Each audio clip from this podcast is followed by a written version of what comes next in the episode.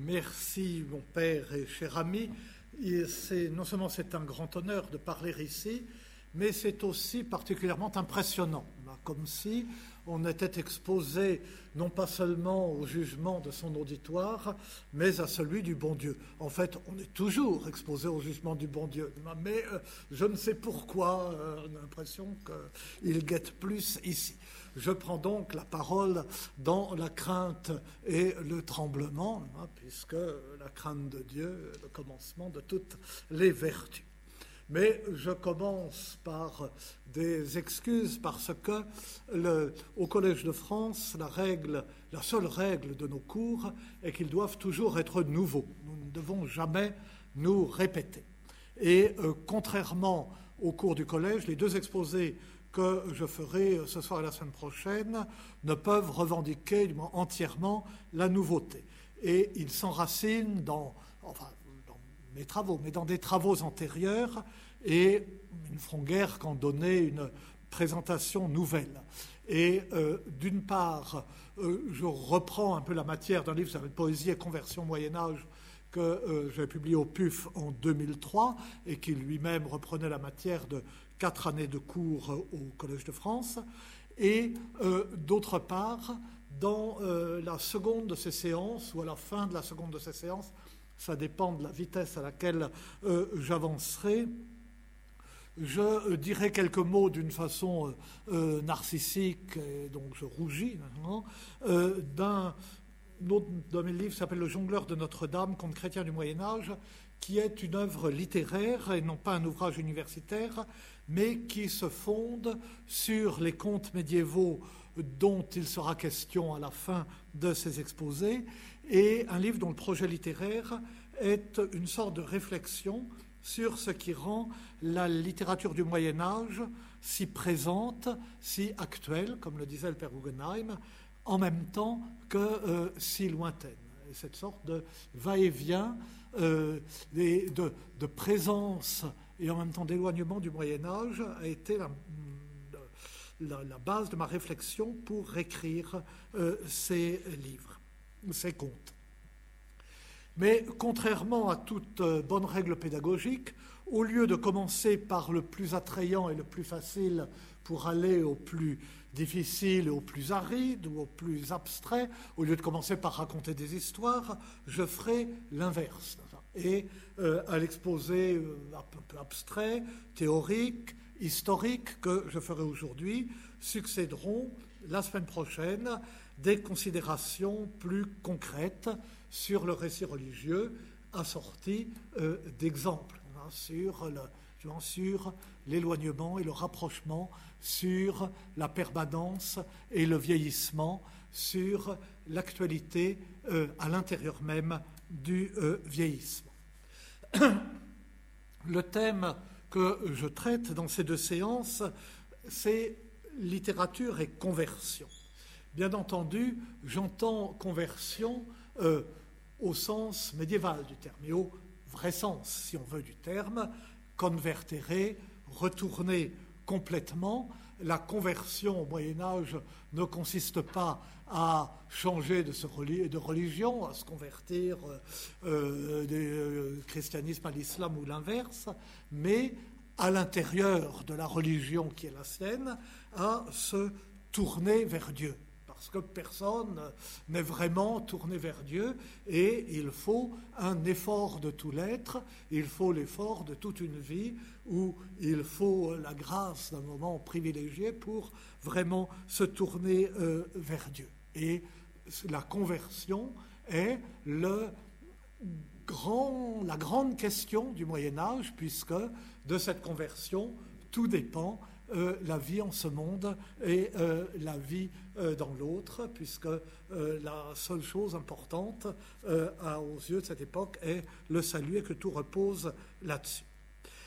Et la question que, se pose le Moyen Âge à partir de là est de savoir si la littérature, j'emploierai le mot littérature, le mot poésie, bien que ce soit des mots qui, dans leur sens moderne, sont, euh, euh, sont décalés au regard, de leur, au regard des réalités médiévales. Mais enfin, si on se lance dans la théorie littéraire, on n'en sort pas et autant fonctionner dans une approximation acceptable.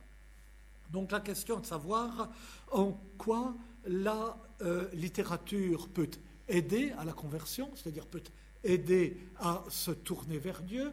Et les, euh, quelques lignes que le Père Gonheim a bien voulu citer tout à l'heure euh, montrent que, à mon sens, euh, Saint Bernard a perçu profondément comment cela peut se faire, mais aussi la littérature, les belles lettres, la poésie sont-elles ou peuvent-elles être un obstacle à la conversion? Alors pourquoi la relation entre littérature et conversion se pose-t-elle tout particulièrement au Moyen Âge, plus qu'à une autre époque? Pas seulement parce que la conversion y est si importante, parce que c'est un monde qui baigne dans euh, l'esprit religieux, pas seulement pour cela. C'est aussi parce que le christianisme, dont le Moyen Âge est la première époque, le christianisme modifie radicalement la relation entre la littérature et le sacré telle qu'elle existe dans la plupart des civilisations et en particulier dans le paganisme antique comme dans le monde germanique ancien, c'est-à-dire dans les deux origines culturelles euh, du Moyen Âge. Dans la plupart des civilisations, et en particulier dans celle-là, la poésie est d'abord un langage sacré. Et le langage poétique est un médium euh, du sacré. La poésie est nécessaire pour entrer en contact avec le sacré. Or, euh, ce n'est pas du tout le cas dans le monde chrétien. Si Dieu parle aux hommes, si Dieu s'est fait homme, si on a pu le voir, le toucher, l'entendre, si ses disciples ont recueilli de sa bouche même son enseignement transmis par un livre saint, qu'a-t-on besoin du poète Ce n'est plus par sa voix que parle le divin. Et qu'a-t-on besoin de la poésie Elle n'est plus le médium du sacré, mais un divertissement futile ou une séduction dangereuse. Et qu'a-t-on besoin même de tout le savoir des écrivains, de tout le savoir porté par les belles lettres, puisque euh, une seule chose est nécessaire, écouter la parole de Dieu et la mettre en pratique. De sorte que la première question qui, dans cet ordre, s'est posée au Moyen Âge, c'est la question de la légitimité des belles lettres au regard de la foi. C'est une question qui s'est posée dès l'époque patristique et qui n'a cessé de se poser de façon récurrente pratiquement jusqu'à l'époque moderne. Elle est posée par le, premier grand auteur, grand apologiste chrétien, par Tertullien, qui voit dans les philosophes, les patriarches de l'hérésie, oui, ce que euh, l'Antiquité tardive et le Moyen Âge appellent les philosophes, c'est l'ensemble des auteurs païens de l'Antiquité païenne. Et donc il voit dans ces philosophes les patriarches de l'hérésie, donc il y a d'un côté les vrais patriarches dont découle la foi et le salut, et puis les patriarches de l'hérésie. Et Lactance dit, qui n'est pourtant pas le plus sévère, dit que la poésie classique a des parfums empoisonnés. Et on pourrait suivre comme ça à travers les siècles les grands jalons de ce courant, pas, euh, Saint-Pierre d'Amiens, XIe euh, siècle, qui est d'une sévérité absolue euh, pour les lettres, jusqu'au au, Second Empire, où un directeur de séminaire, l'abbé Gaume, proposait en 1855, ou proposait, demandait que le latin et le grec ne soient étudiés dans les programmes d'enseignement que dans les auteurs chrétiens et qu'on fasse disparaître de tous les programmes d'enseignement les auteurs païens de l'Antiquité. Alors, si cette question euh, s'est posée, c'est que, et si elle s'est posée, elle s'est posée de multiples façons, et elle s'est posée pour de multiples raisons. D'abord, naturellement, parce que les belles lettres étaient un produit de la culture païenne, latine et grecque, et à ce titre suspecte et d'évaluer en même temps que qu'admirer, goûter, rechercher, mais dangereusement. Ensuite, parce que le texte biblique, venu d'une civilisation très différente du monde grec et romain, ne répondait pas aux critères intellectuels et esthétiques de cette culture et paraissait donc en nier les valeurs. Ben, on voyait tout de suite un conflit. Troisièmement, parce que le message du Christ s'adresse aux humbles et que le savoir ou la virtuosité intellectuelle paraissent ne servir à rien, voire être un obstacle pour le royaume. Hein, c'est Matthieu 11, 25, je te loue, euh, euh, Père Seigneur du ciel et de la terre, d'avoir caché euh, cela aux sages et aux intelligents et de l'avoir révélé aux tout petits. Quatrièmement, parce que, comme je viens de le dire, la poésie ne peut, dans le christianisme, être considérée en soi comme un langage du sacré et un médium de la vérité, contrairement à ce qu'elle est dans le paganisme.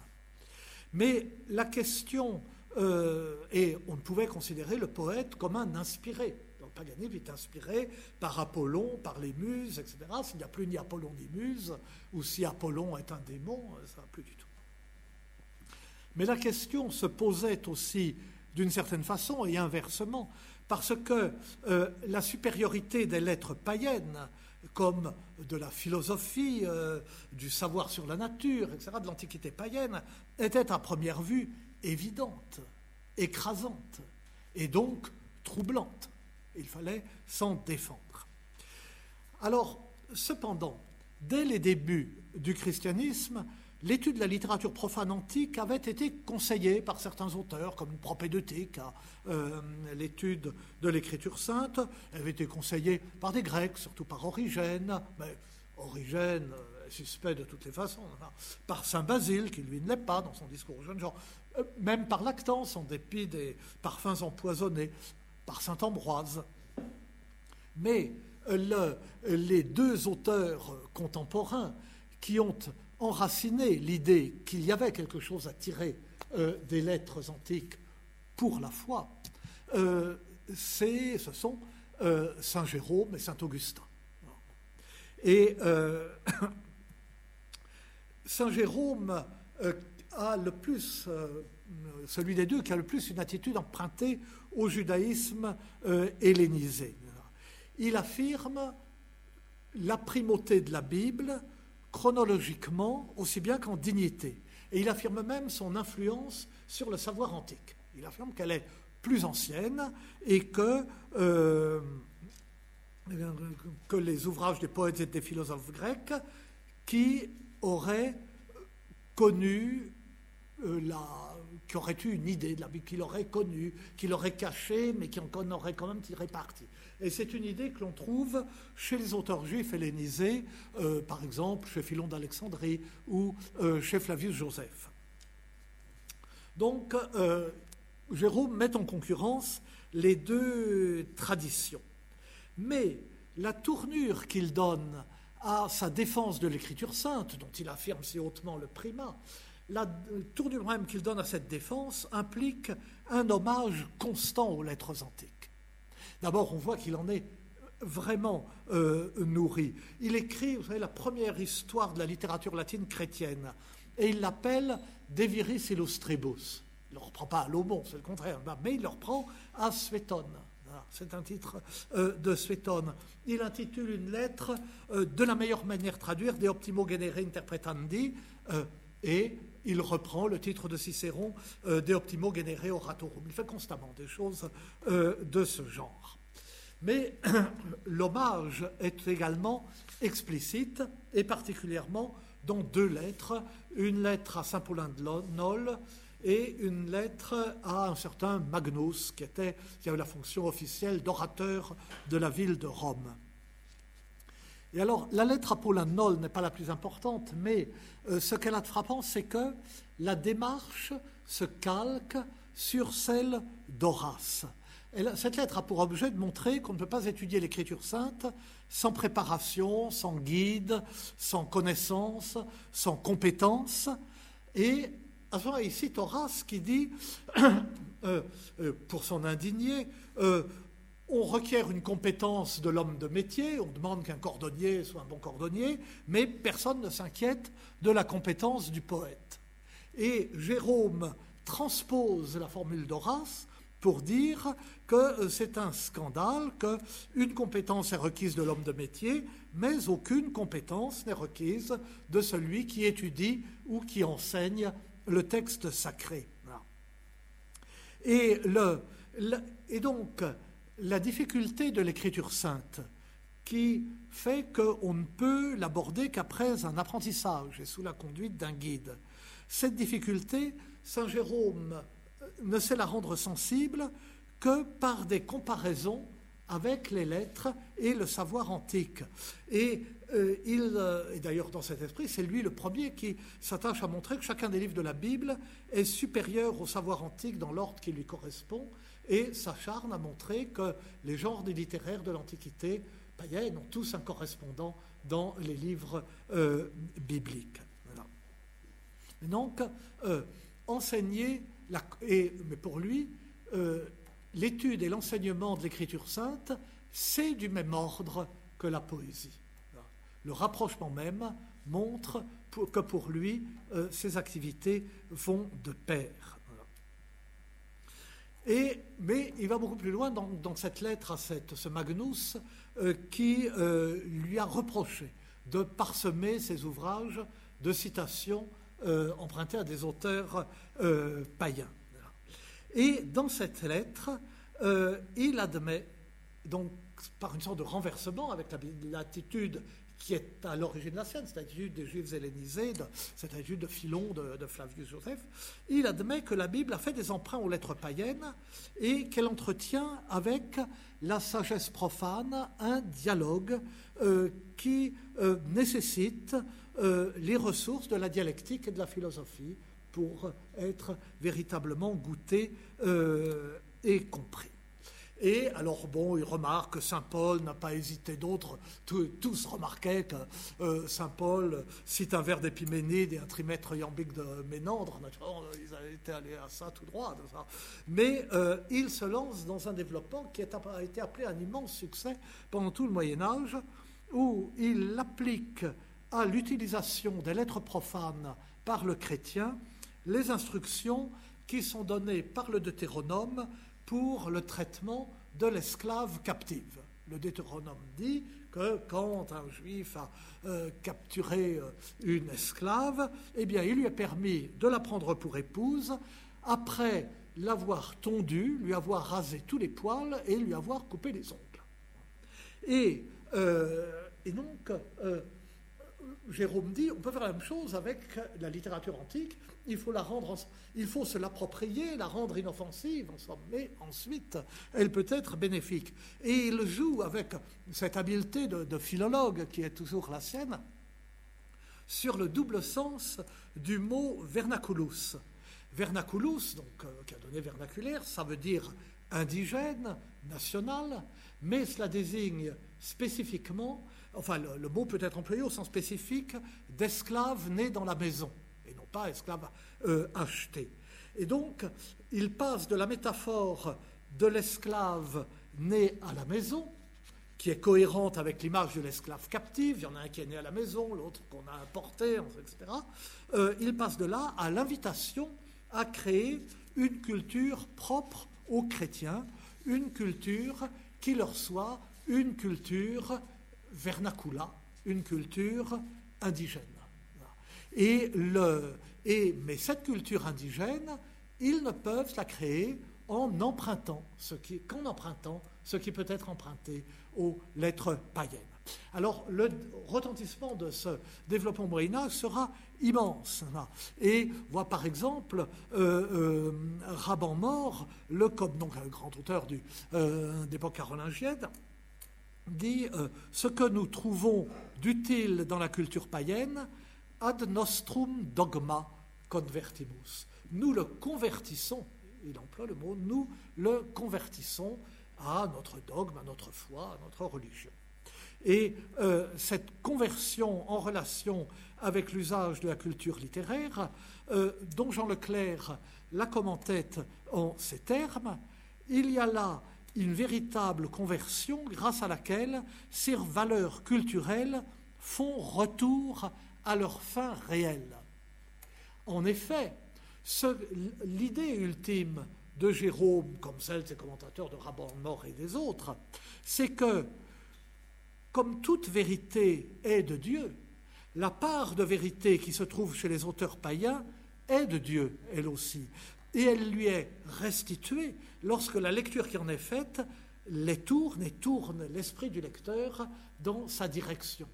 Donc toutes les infidélités, ces lectures allégoriques euh, des auteurs païens, euh, les métamorphoses d'Ovid sont un texte religieux, vraiment, vraiment mais ils le disent. Hein. Euh, bon, naturellement la quatrième églogue de Virgile, etc. Tout cela est légitime, hein, puisque on retrouve cette vérité qu'eux-mêmes ignoraient.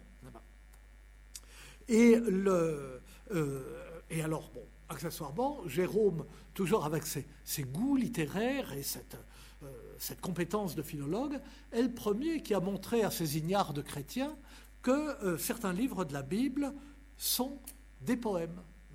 Euh, vous savez, les chrétiens ne s'en étaient pas, enfin les chrétiens qui n'étaient pas juifs d'origine, ne s'en étaient pas aperçus.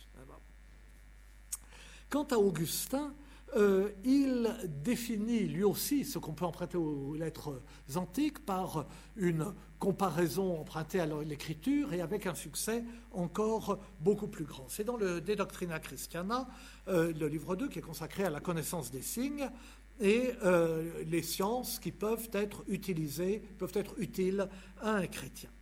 Et au milieu de tout cela, il a un grand passage sur la spoliatio Egyptiorum, sur les dépouilles des Égyptiens, qui se fondent sur Exode 3, 21, 22 et 12, 35, 36, les passages où l'on dit que euh, non seulement les Hébreux euh, euh, bah, sont partis d'Égypte au moment d'Exode, mais qu'ils ont raflé tout ce qu'ils pouvaient, qu'ils ont volé les Égyptiens en partant. Et saint Augustin dit oui, mais ils ont eu raison parce que euh, les Égyptiens usaient mal des trésors qui leur avaient été confiés par la Providence, et, euh, donc ça correspond à l'idée de, Jérôme, euh, développée par Raban Mort. L'écrivain païen peut dire la vérité sans le savoir, cette vérité vient de Dieu, et on fait bien en lui ravissant sa vérité, en la retournant pour un bon usage. Et les trésors que l'on est en droit de voler aux païens, euh, dit Augustin, ce sont ceux qui aident à l'intelligence de l'écriture sainte. Et le plus important est la grammaire, c'est-à-dire l'ensemble de euh, la culture littéraire. Grammaire ou littératura. Littératura en latin a généralement le sens de euh, grammaire. Et il cite des premiers auteurs chrétiens euh, à l'appui euh, de cela. Alors, et on pourrait, alors bon, je ne vais pas euh, vous ennuyer avec l'histoire littéraire en digeste, mais enfin, il y a bien d'autres passages chez Saint Augustin qui précisent sa pensée sur cette question dans le Doctrina Christiana, dans le De dans des sermons, dans le De euh, à, partir de la formule de 1 Corinthiens 8, 1, la science enfle, mais la charité édifie, mais quelle science est nécessaire, etc. La, la nécessité de maîtriser la rhétorique, la dialectique, l'éloquence, etc. Alors évidemment, vous me direz que le développement le plus connu sur l'enseignement littéraire et l'éducation des lettres, et l'éducation par les lettres, est très sévère. C'est la fin du livre 1 des Confessions mais en même temps, c'est un développement, enfin vous l'allez en voir, tellement complaisant que euh, la sévérité paraît plaquée euh, et euh, la fascination, à la fois pour son enfance et pour l'apprentissage scolaire qu'il y a reçu, réel.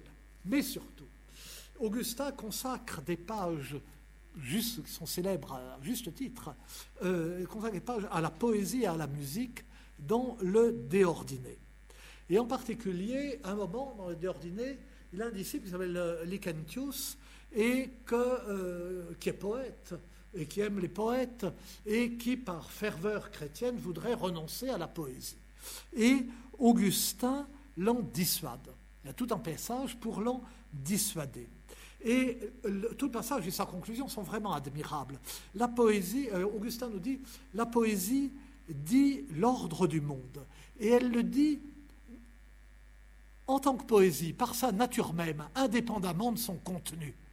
Elle ne dit pas l'ordre du monde parce qu'elle parle de Denatura Rerum. Non, la poésie dit l'ordre du monde parce qu'elle est, comme la musique, une des formes sensibles de la mesure du monde, ou plutôt de la mesure de l'âme mesure du maître, mesure du rythme, mesure des harmonies musicales. Vous savez la profondeur de la réflexion de saint Augustin dans ce domaine, que son De Musica est en fait un traité de métrique plutôt qu'un traité de, musique, mesure enfin de la mémoire. Ah, parce que cette mesure du rythme, cette mesure de l'harmonie, cette mesure, donc cet art des nombres, cet art du nombre qui fonde la poésie, entretient et permet euh, la mémoire.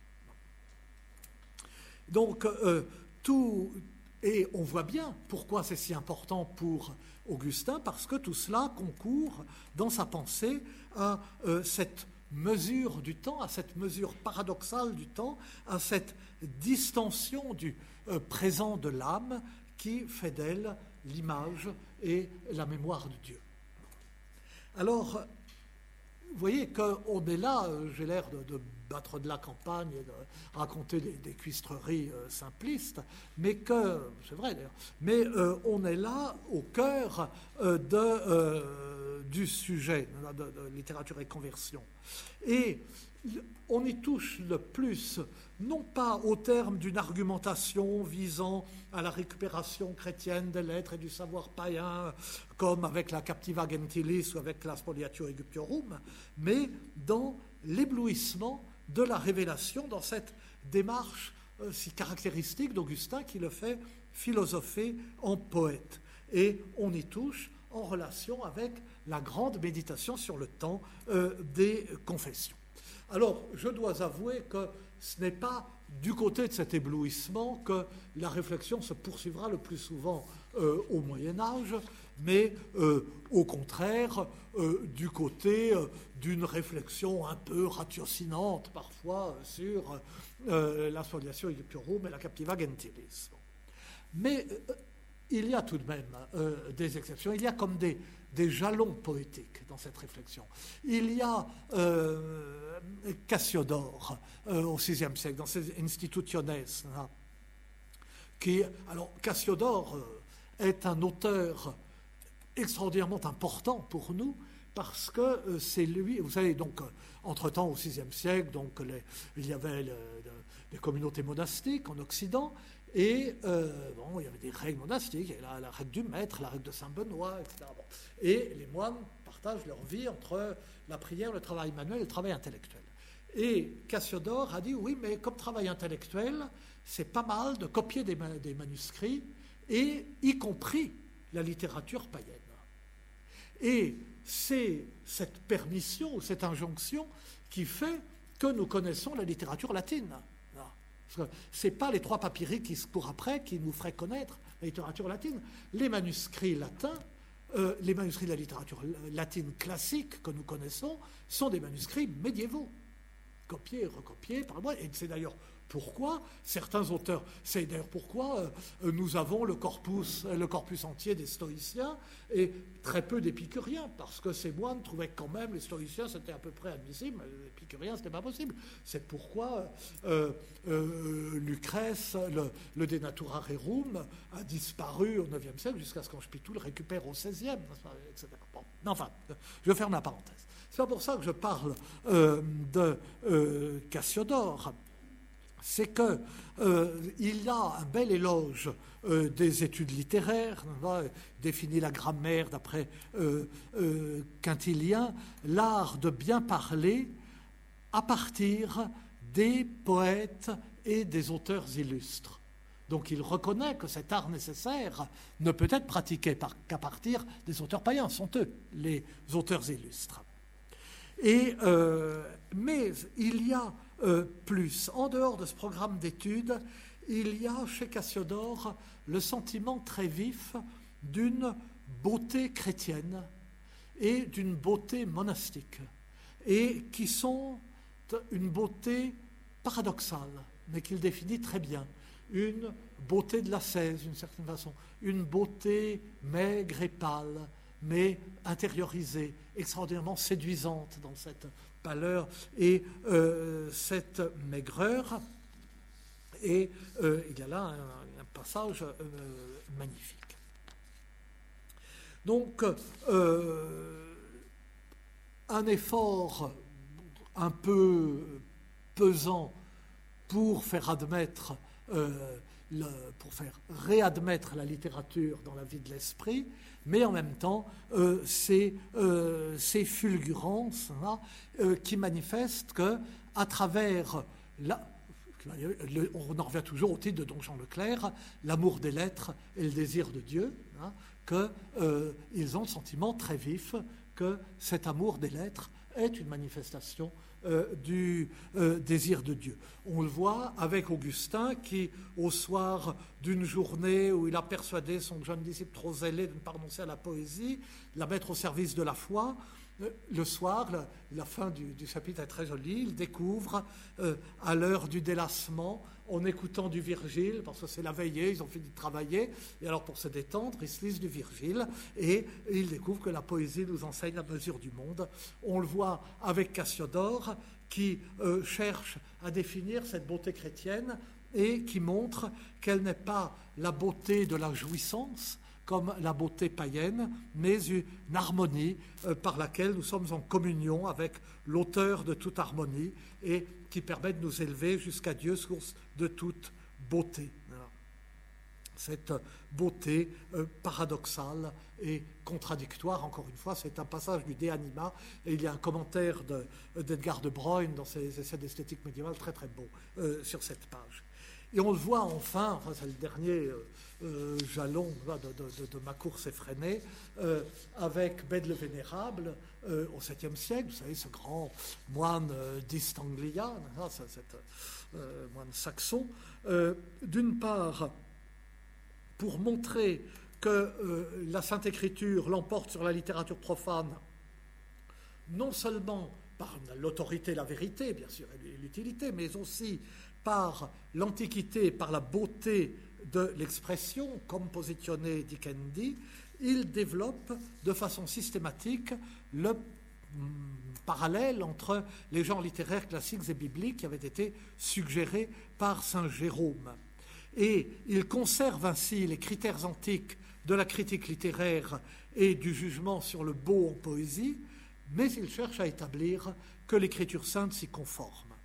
Et d'autre part, Bède, qui a écrit un traité de métrique, des Remetrica, qui sera très lu au Moyen Âge, s'attache à définir la beauté du vers et fait vraiment de la, critique littéraire ensemble sur ce qui fait vous savez, le, sujet de Cagne classique, qu'est-ce qu'un beau vers Eh bien, euh, c'est un sujet traité euh, par euh, Bède le Vénérable. Donc, il étudie les formes de la poésie latine, dont la beauté peut servir la poésie chrétienne, mais en même temps, il s'ouvre aux formes nouvelles de la poésie, y compris la poésie vernaculaire, y compris la poésie en anglo-saxon, avec pour critère le plaisir sensible de Louis. Et il n'est pas étonnant que le même homme ait, qui a, euh, d'une part, favorisé l'éclosion d'une poésie religieuse en langue vulgaire, et d'autre part, ait raconté l'histoire du berger poète Caedbon, dont je dirai peut-être quelques mots la semaine prochaine.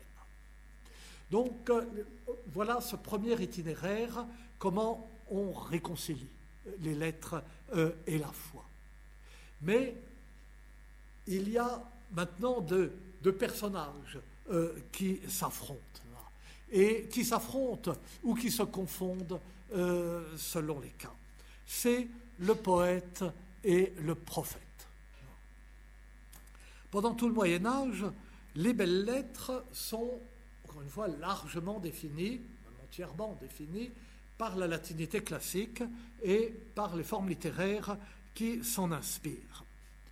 Une conséquence, ah, nous l'avons dit, une conséquence, c'est que le domaine des lettres profanes est implicitement, mais constamment, associé à un univers culturel ancien et révolu. De même qu'il y a une rupture avec la venue du Christ dans euh, l'histoire du monde, tout se passe comme si la nouveauté de la révélation chrétienne et l'irruption de l'univers biblique interrompaient le développement naturel euh, de l'activité littéraire et obligeaient à jeter sur elle un regard neuf, un regard critique et comme distancié. Et le monde des lettres est pour le Moyen Âge un monde du passé qui doit constamment être ajusté et confronté au présent. L'opposition entre les belles lettres et l'univers du salut est une opposition certes idéologique, mais c'est aussi une opposition chronologique. le passé païen est totalement euh, du passé. Il est éloigné dans le temps, il est révolu par la venue du Christ. Quant au passé biblique, il est comme rejeté hors de l'histoire par cette lecture de la Bible qui en fait une perpétuelle image et une perpétuelle prophétie de la révélation chrétienne, par une exégèse qui, au moins jusqu'au Victorin, tente à dévaloriser le euh, sens littéral, sensus litteralis, et avec lui l'histoire, au profit d'une sorte de perpétuel présent de euh, la vie chrétienne. L'arbre de Jessé s'arrête avec le Christ, la paternité d'Abraham devient spirituelle. Et en un sens, les lettres antiques tirent profit de cette dévalorisation de l'histoire, de ce souci de toujours trouver un sens au-delà du sensus literalis. Elles en tirent, elles aussi, une perpétuelle actualité, parce que du coup, on les lit dans un sens allégorique. Mais elles ne peuvent échapper totalement à cette histoire révolue à laquelle elles appartiennent. Donc, dans le présent d'une culture nouvelle qui répond aux besoins de la nouvelle alliance, de l'homme nouveau, est-ce qu'il y a une place pour des belles lettres nouvelles qui ne se limiteraient pas à la survie tolérer ou récupérer euh, des lettres anciennes pour la formation des jeunes esprits, mais qui seraient au contraire en totale harmonie avec l'esprit de leur temps et produite par lui? Peut-il y avoir des belles lettres qui n'appartiennent pas par définition au passé. Est-ce que l'esprit des lettres médiévales est tout entier euh, ou seulement là euh, dans cet effort de fidélité aux leçons de la rhétorique antique, là où l'a euh, cherché Curtius dans son grand livre sur la, je ne sais jamais si c'est le Elma, euh, littérature européenne et Moyen-Âge latin. Ça pourrait être aussi l'inverse, même, ce serait plus adapté si c'était l'inverse. Est-ce qu'il n'est pas aussi dans la leçon d'infidélité de ceux qui, prétendant à la conversion, voulant se détourner de ces lettres et se tourner vers le Christ, s'intéressent à la poétique nouvelle et aux langues nouvelles en même temps qu'à l'homme nouveau? Alors naturellement, la difficulté de faire naître ces belles lettres nouvelles, ou plutôt des pensées, de théoriser d'une certaine façon, tenait précisément euh, au lien entre la poésie et le paganisme antique. La poésie est perçue comme une fausse valeur, comme une valeur du faux, par un christianisme qui en plus est teinté de néoplatonisme. Et joint la méfiance en tant que christianisme, la méfiance envers la poésie euh, comme art d'imitation qui est celle de euh, Platon dans la Consolation de philosophie de Boès, texte fondateur de la culture médiévale, le premier soin de philosophie est de chasser les muses d'auprès de Boès prisonnier. Euh, que font près de toi ces petites putes de scène Elles ne pourront pas te euh, consoler. Ah, tandis que moi, philosophie, etc. Bien qu'ensuite, philosophie s'exprime en vers et sous le masque des mythes poétiques. Mais surtout, fondamentalement, le mot poète même est lié au Moyen Âge, à l'Antiquité païenne, et le mot poésie a l'idée de mensonge. Au Moyen Âge, le mot poète renvoie à l'expression du sacré et à la parole prophétique du paganisme. En latin, euh, en latin médiéval, comme en langue vulgaire, par exemple en français, un poète c'est un prophète et parfois un prêtre du paganisme. Et encore au début du XIVe siècle, un poète euh, du Nord, s'appelle Vatriquet de Couvin, euh, utilise la rime très fréquente, poète-prophète, pour la transposer hardiment et l'appliquer au Christ. Et il dit et définit le Christ comme le Seigneur des poètes. Dieu dit l'issire des poètes, nul n'est en son pays prophète. On a donc la citation du Christ dans la, euh, synagogue de, Nazareth. Hein. mais euh, Dieu est le Seigneur des poètes, ça veut dire qu'il est au-dessus, qu'il domine tout le, peuple sacré, enfin tous les personnages qui relèvent du sacré. Et mais le poète, c'est aussi le menteur, et euh, un siècle avant, Gauthier de Coincy déclarait qu'il est mieux suivre le prophète plutôt que de faire le poète.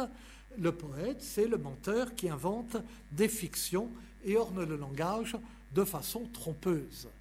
Car le poète, c'est un prêtre du paganisme, donc un prêtre d'une religion mensongère, d'une religion fondée sur des mythes qui sont des, la mythologie, qui sont des mythes mensongers.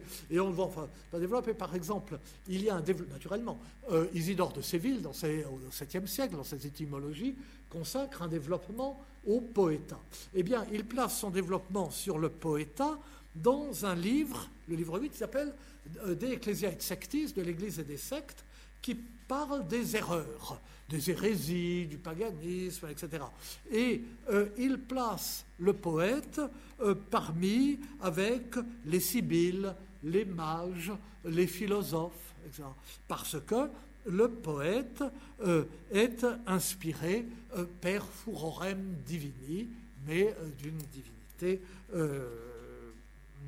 païenne.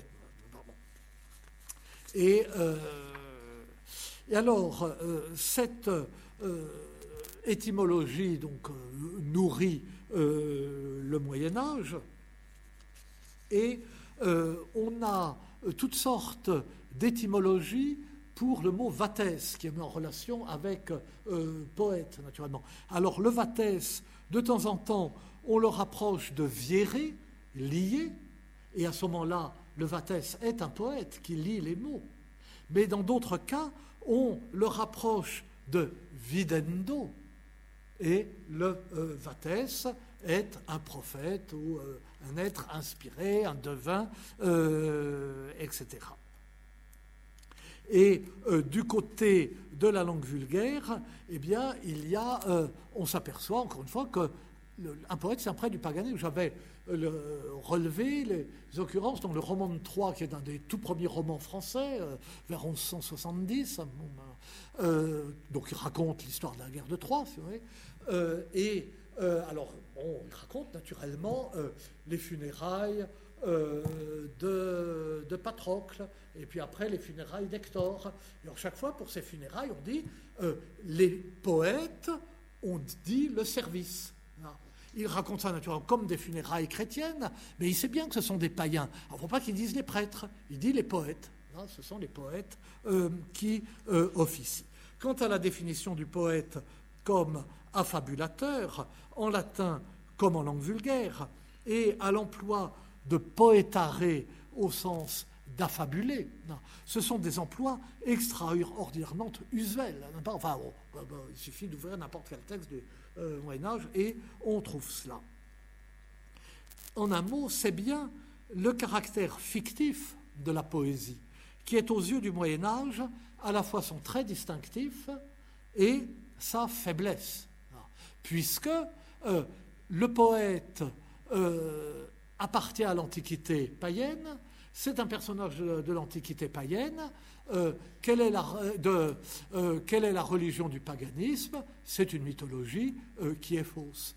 Donc, ils savent très bien que la poésie, c'est de composer des vers, vraiment, et de composer des poèmes, mais ce sont des poèmes dont la matière est fausse, puisque cette matière, c'est la mythologie, et ils tournent en rond comme ça constamment. Et c'est parce que la poésie est fictive, c'est à cause de son défaut de vérité que saint Thomas voit en elle une infima doctrina, une science de rien, c'est dans la première page de, euh, la somme théologique.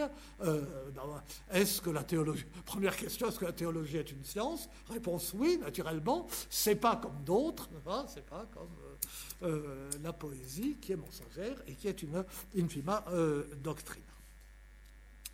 Alors, on en est là, et si on veut sauver la poésie, et si on veut la sauver surtout pour la conversion, il faut bien y reconnaître tout de même une vérité, ou une voie pour la vérité.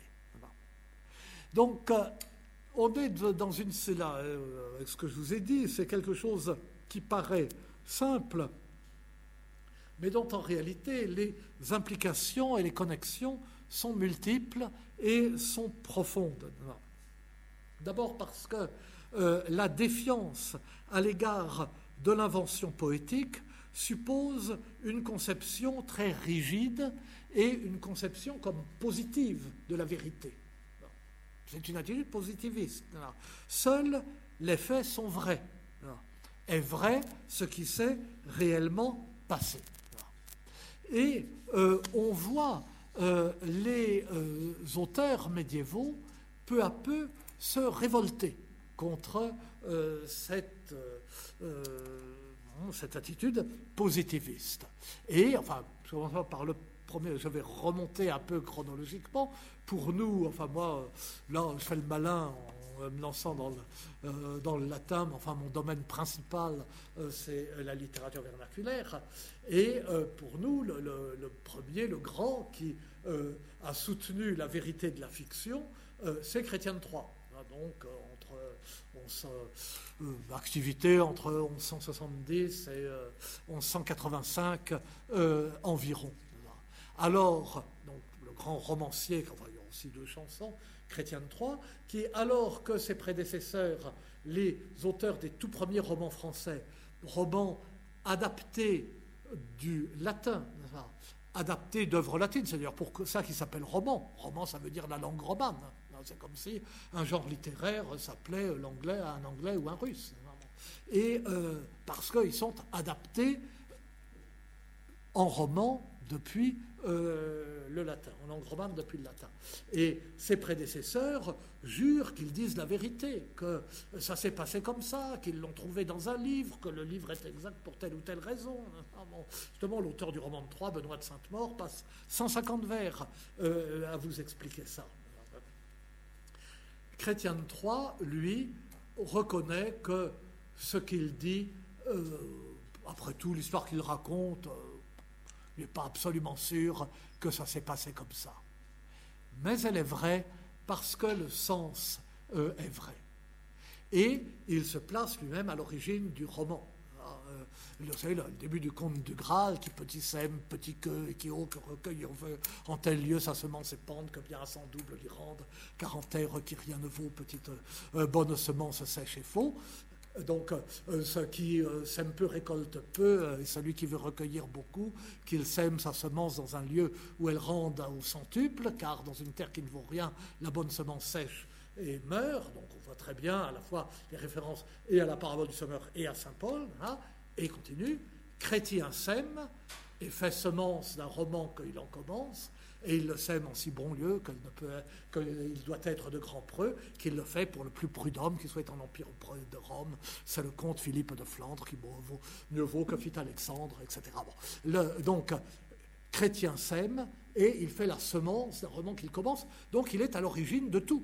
C'est sa semence, euh, le roman. Puis en plus, comme il s'appelle chrétien, enfin il en joue euh, ailleurs, euh, ça va d'autant mieux. Donc, il ne prétend pas que c'est vrai, ça vient de lui, dit dans son premier roman chrétien, d'un conte d'aventure, très bien, très bien organisé, etc., dans un passage fameux. Et il dit par exemple, à un moment où il raconte, bon, et moi, d'une jeune fille amoureuse d'un jeune homme, quand le jeune homme entre dans la pièce. Et alors, euh, euh, elle rougit, elle pâlit, elle ne sait pas que dire, euh, elle tourne son mouchoir entre ses mamans, elle a les genoux en dedans, bon. Et, et, et à ce moment-là, il dit vous qui d'amour vous faites sage, vous qui prétendez vous y connaître en amour et qui connaissez ses usages, etc., est-ce que ce n'est pas vrai? Qu'on ne peut pas voir l'objet aimé sans se troubler, rougir, pâlir, etc. Autrement dit, euh, euh, peut-être, bon, euh, je ne vous dis pas que Phénis a existé, que Cligès a existé. Seulement ce que je vous dis, c'est vrai, parce que c'est bien comme ça que se conduisent les amoureux. Mais il n'est pas, enfin bon, je m'égare dans il n'est pas tout à fait le premier à soutenir cela. Et il a des prédécesseurs immédiats et dont je crois euh, il euh, s'inspire. Il n'est pas le premier à chercher, dans le sens de la fable, une vérité poétique. D'abord, il faut bien dire que euh, l'exégèse même y invitait. Euh, l'exégèse selon les quatre sens de l'écriture, la condescendance à l'égard du sensus literalis euh, conduisait bien à chercher une vérité dans quelque chose qui n'était pas le sensus literalis. La preuve, l'application de cette grille de lecture à des auteurs païens comme Virgile ou même Ovide, comme je euh, disais. Et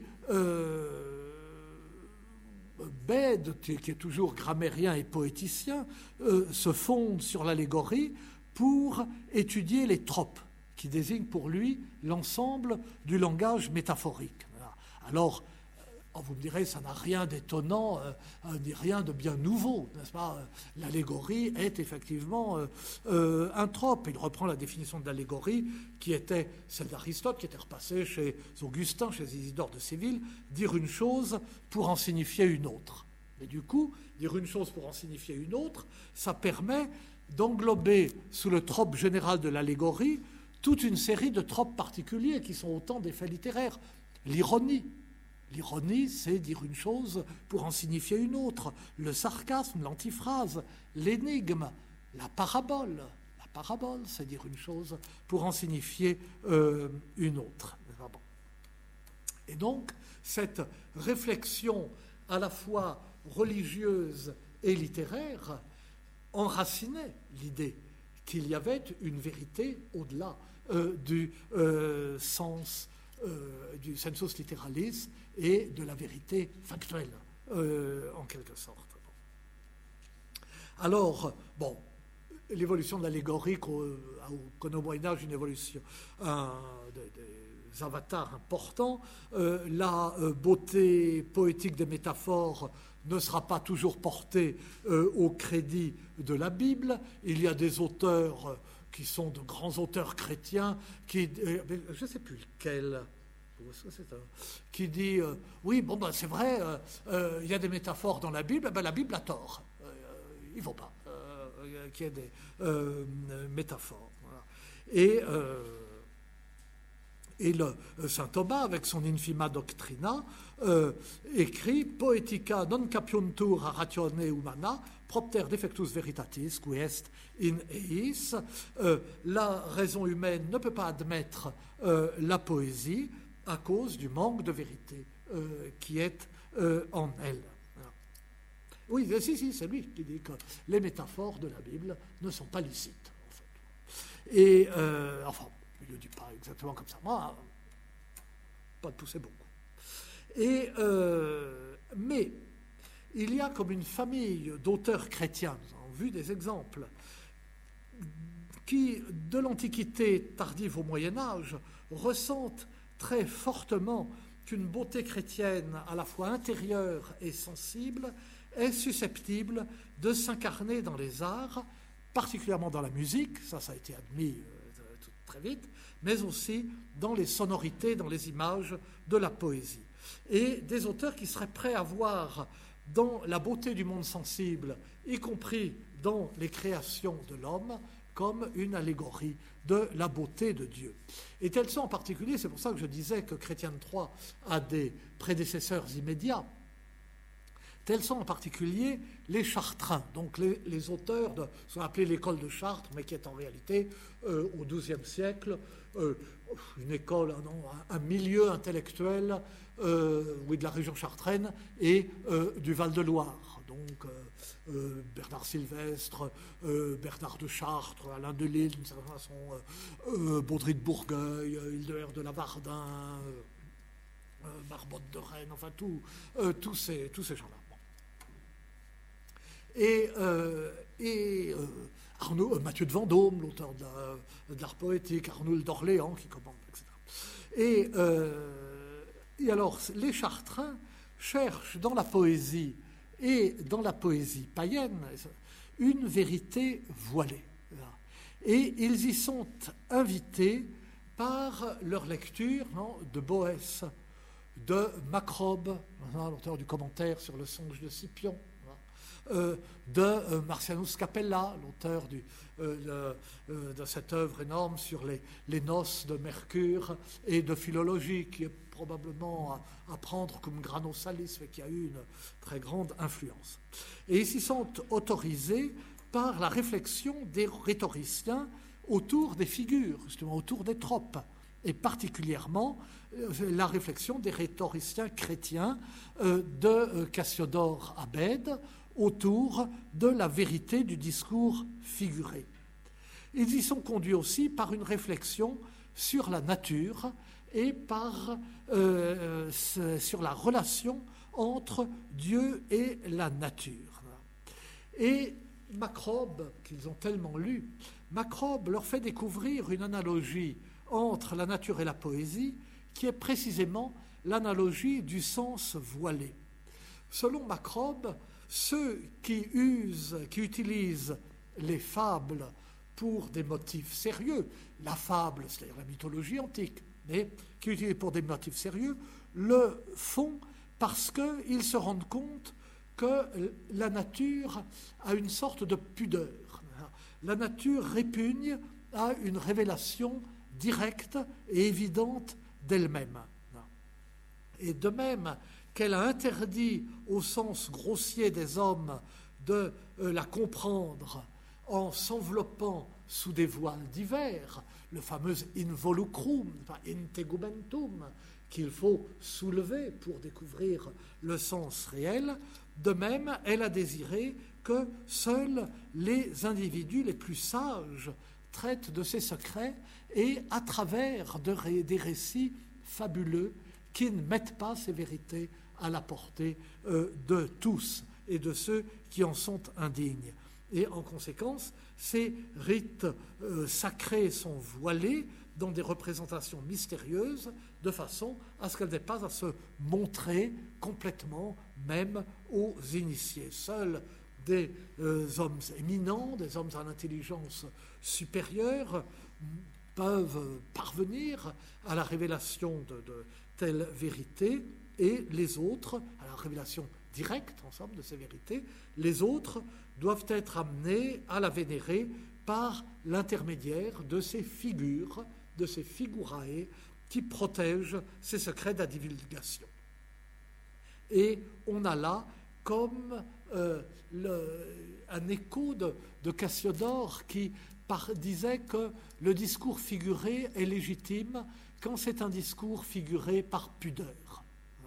Donc, voyez, il y a une sorte de, parallèle entre la réflexion euh, sur la lettre et la réflexion sur le sens, entre la réflexion sur les figures du langage, et qui sont le, fondement de la poésie, hein, un, langage détourné, hein, et euh, sur le, voile du sens.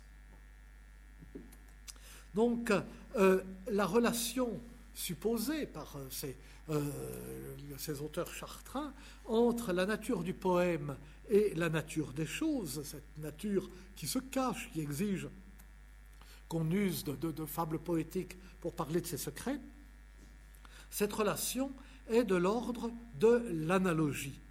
Dans un poème qui traite de la nature, l'énoncé poétique doit se conformer à la loi de la nature, il doit avancer masqué pour parler des secrets de la nature, puisque la nature dissimule euh, ses secrets. Encore une fois, il y a une analogie entre la forme et le fond, entre l'énonciation poétique et le sujet euh, dont elle traite, et c'est une analogie qui est bien dans l'esprit euh, littéraire de l'époque, parce qu'on la retrouve exactement à la même époque, là, dans la première moitié du XIIe siècle, chez les premiers troubadours de Languedoc, qui considèrent qu'il doit y avoir une analogie entre le langage poétique et la nature de l'amour. L'amour est un sentiment contradictoire, à la fois euh, exaltant et douloureux, euh, fait euh, et on est toujours déchiré et tendu, et bien de même, le langage poétique doit être tendu, déchiré, difficile, contourné, hein, obscur, de même que l'amour est déchiré et n'est jamais limpide. Eh bien, c'est euh, cette même idée hein, qui euh, le pousse à réhabiliter le langage figuré, le langage voilé de la poésie, parce que euh, la poésie parle forcément des choses, donc de la nature, et qu'il faut respecter le voile de la nature. Et une illustration frappante de euh, ce rapport analogique et des significations qu'il peut prendre euh, pourrait être euh, enfin entre d'autres exemples, mais dans l'introduction que Arnoul d'Orléans, qui était l'ennemi intime de Mathieu de Vendôme, écrit, enfin son introduction à son commentaire des Métamorphoses. Donc il écrit un, un commentaire des Métamorphoses d'Ovide et euh, il justifie le projet d'Ovide et il justifie en même temps le fait qu'un euh, auteur chrétien et un clerc comme lui commente les métamorphoses et les donne à lire. Et il dit euh, le poème d'Ovide, le sujet du poème d'Ovide, c'est le changement, les métamorphoses. C'est un. Et le poème d'Ovide parle du changement pour nous dégoûter de la mutabilité du monde, hein, parce que le monde euh, est une branloire pérenne, comme dira l'autre. Donc euh, Ovid veut nous dégoûter de la mutabilité du monde et nous tourner euh, vers la stabilité de Dieu. Et donc il écrit les métamorphoses, et c'est cette enfilade de fables, n'est-ce pas, est là pour nous conduire à cette simple vérité. Et donc, pour. D'ailleurs, euh, ce qui troublait aussi euh, dans les métamorphoses d'Ovide, un poème pourtant bien immoral, c'est que, vous savez, les 500 premiers vers euh, des métamorphoses racontent l'origine du monde et que la similitude avec le récit de la Genèse était extraordinairement frappante. Pour un esprit médiéval, on crée l'homme du limon, puis après il y a un déluge. Vraiment ça ressemble beaucoup. Et pour euh, les Chartrains, euh, il y a donc une légitimité de la poésie qui est de dire la nature et une vérité de, ben, de dire la nature ad majorem gloriam Dei, naturellement. Enfin, je ne rappelle pas chaque fois, mais ce sont tous des auteurs profondément chrétiens et tous des hommes d'Église. Et euh, il y a une vérité du mensonge poétique qui est de se conformer aux dissimulations de la nature et d'inviter à lever le voile euh, qui cache le sens du texte comme euh, il cache euh, la vérité de la nature. Et alors, une fois qu'on en est là, une fois qu'est réhabilité le, la vérité du mensonge poétique, une fois qu'est réhabilité la beauté poétique, les figures de la poésie, le langage de la poésie, à ce moment-là, la poésie peut devenir euh, instrument de euh, conversion euh, pour le poète qui la mette au service de Dieu. Mais nous allons peut-être en, enfin, rester là pour aujourd'hui si nous voulons avoir un petit temps de discussion, ce qui n'est pas obligatoire. Je peux continuer jusqu'à 9h si vous préférez, c'est sans obligation ni sanction. Mais je suggère, euh, s'il y a des observations, des critiques, euh, des questions, hein, que nous y consacrions un petit moment.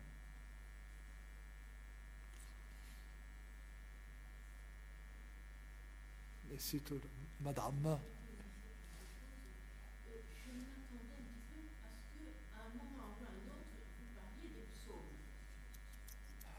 Oui. Non, oui. Alors, vous avez tout à fait raison, madame. J'ai euh, fait, euh, sans les nommer, une euh, brève allusion lorsque j'ai dit que Saint Jérôme avait révélé au monde chrétien qu'il y avait des poèmes dans la Bible. Naturellement, c'était les psaumes. Mais le. Alors. bon, Moyen Âge, naturellement, est sensible à la beauté des psaumes.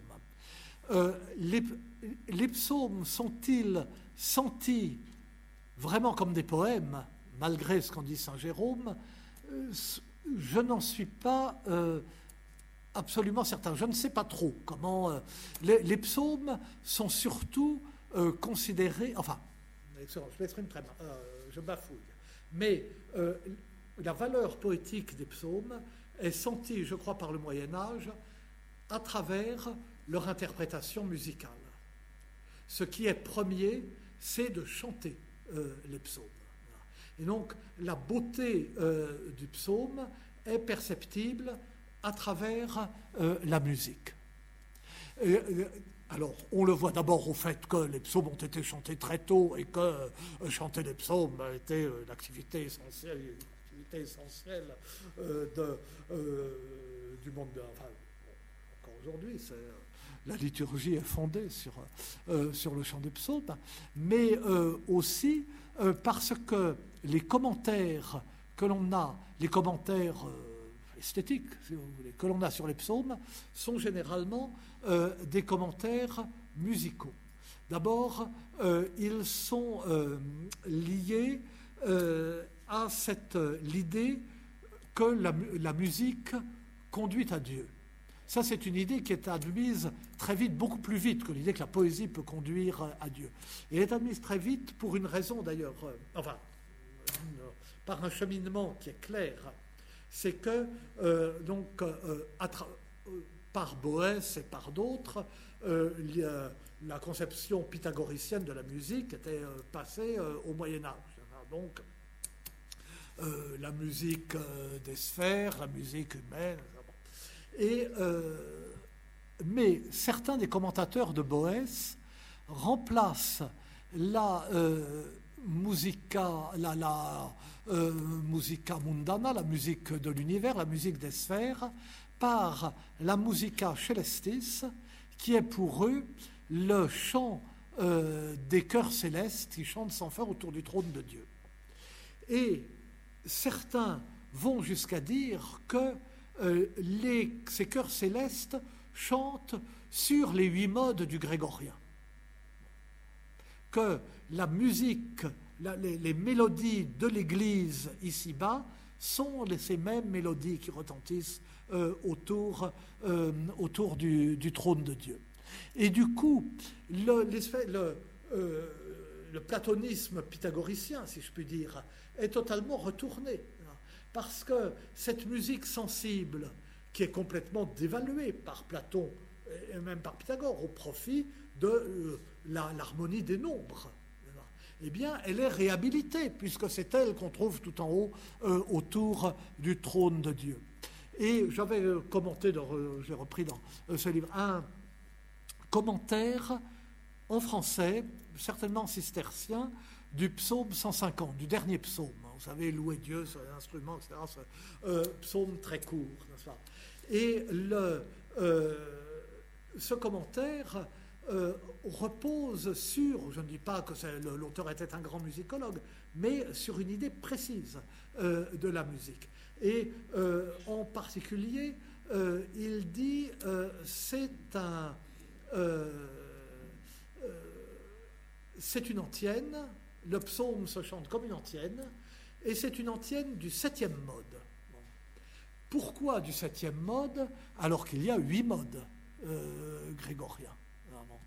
Eh bien parce que le septième mode est celui qui monte le plus haut, parce que c'est un mode autante. Vous savez qu'il y a, Michel Lefebvre expliquerait ça mieux que moi, mais euh, euh, il y a, les modes vont par deux, un mode autante et un mode plagal qui euh, s'arrête à la tierce en dessous. Et, euh, et donc, si pour que ce psaume, le dernier psaume, aille jusqu'en haut, jusqu'à Dieu, le commentaire dit, le livre des psaumes commence déjà très haut avec Beatus vir in non habit in concilio impiorum, mais il se termine encore beaucoup plus haut, etc. Il faut que ce soit un mode autante. Et d'autre part, il dit la beauté du psaume, bien que c'est comme une antienne qui monte, qui redescend et qui remonte. Et cela correspond à euh, la conception constante de la contemplation euh, chez les cisterciens, qui est qu'on s'élève vers Dieu, et à un moment on en est tout près, mais n'est pas suffisant, il faut redescendre à l'amour concret du prochain et aux œuvres de charité pour pouvoir s'élever euh, encore plus haut jusqu'à Dieu. Et donc, il calque, il ne commente pas la poésie du psaume. Il énumère les instruments de musique et il dit ce que c'est, il leur donne, il donne leur sens allégorique. En revanche, il y a un commentaire à la fois esthétique et spirituel euh, de euh, la musique du psaume. Et je crois que c'est comme enfin, c'est ainsi que euh, ces psaumes étaient perçus. Ils devaient bien être sensibles à la poésie des psaumes, mais euh, euh, c'est plutôt à travers, la musique. Et d'ailleurs, on pourrait montrer que c'est aussi d'une certaine façon à travers la musique que, que, la musique a aidé à récupérer la poésie comme louange. Excusez-moi, j'ai répondu de façon bafouillante et lamentable, trop longue à une question courte et simple.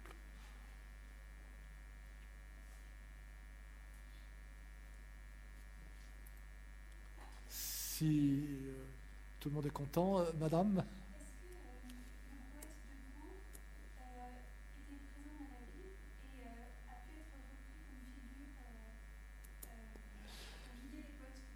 Euh, non, et il n'y a pas de figure de la Bible comme modèle du poète, sauf naturellement, il y a David. Alors David comme poète, auteur des psaumes, David comme le poète euh, intervient, enfin, euh, j'en parlerai la semaine prochaine à partir d'une, euh, ben, je ne savais pas si j'en dirais quelques mots, enfin, d'une traduction, d'une adaptation en vers français du psaume 44, le psaume Eruktawit, où on voit très bien la figure de David comme poète. C'est relativement, mais c'est tout de même exceptionnel. C'est quand même pas le modèle des, poètes euh, de cour. Euh, en revanche, euh, il y a un passage très fameux chez Saint Bernard, justement, où il un développement sur David jongleur ou Saint Bernard jongleur, où David s'humiliant, ça c'est pour, pour s'humiliant en chantant et en dansant nu devant l'arche, et en s'attirant les moqueries euh, de sa femme. Et euh, Saint Bernard dit, eh bien nous qui avons renoncé au monde, qui avons des valeurs inverses de celles du monde, euh, nous sommes moqués par le monde et nous sommes comme, comme David dans son nu devant l'arche et, et, raillé par Michel. Et le, d'ailleurs, ça, montre une fois de plus, enfin, en même temps que, une rupture euh, euh, complète, une continuité euh, des cisterciens franciscains dont, ce n'est pas le, seul exemple. c'est bien ce que fera Saint François d'une certaine façon. Mais sinon, non, bon, il y a la figure de David, poète inspiré. Il y a oui, le lien entre l'inspiration euh, spirituelle et l'inspiration poétique de David se marque par le fait, mais ça dans l'iconographie, où on le voit euh, jouant euh, de la harpe ou de la lyre, selon les cas, et avec, l'Esprit Saint qui l'inspire. Quelquefois, simplement, bon, avec une colombe au-dessus, mais il y a des représentations, je pense à un manuscrit de Hildesheim, où euh, le Saint-Esprit est une cigogne euh, qui lui enfonce le bec dans l'oreille. Et, euh, en même temps, il joue. Donc, ça passe directement du Saint-Esprit au poème. Mais là, euh, j'anticipe, j'ai déjà pas tellement à dire. J'en reparlerai la prochaine fois de, ça. On verra.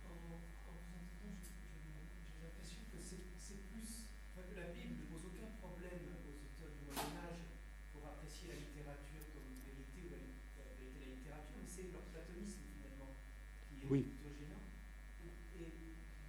Est-ce que quand ils ont commencé à traduire la Bible en langue romane, ça les a aidés à se convertir à, ben, littérature ben, Vous avez raison. Probablement, puisque euh, il y a des traductions en vers. Enfin, vous me direz, le vers n'est pas le critère de la littérarité. Bon, d'accord. Mais enfin, tout de même, il y a des traductions en prose, mais il y a de nombreuses euh, euh, traductions en vers. Mais oui, vous avez raison, c'est probablement plus le platonisme qui, était la source de leur méfiance. Mais il y avait aussi euh, le, fait que euh, la Bible ne répond pas euh, aux critères esthétiques de la littérature antique. Et donc, si on avait comme présupposé naturellement, on l'avait que rien n'était supérieur à la Bible, si rien n'était supérieur à la Bible, alors c'était les autres qui, qui n'allaient pas.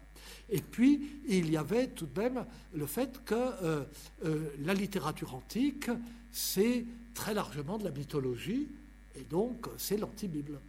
C'est le, mensonge. Et puis, l'idée aussi, alors oui, vous me direz c'est platonicien, mais enfin, ça pouvait aussi venir la Bible, la méfiance à l'égard de l'ornement. Le, euh, Isidore de Séville fait venir euh, la prose, de prosum, euh, pour prorsum en ligne droite. Tandis que euh, versus, naturellement, c'est de la racine de vertere, d'ailleurs, comme convertir, et le vers, c'est ce qui revient, c'est ce qui sinue, c'est ce qui use de détour pour dire ce qu'il a à dire. Et donc, on s'en méfiait.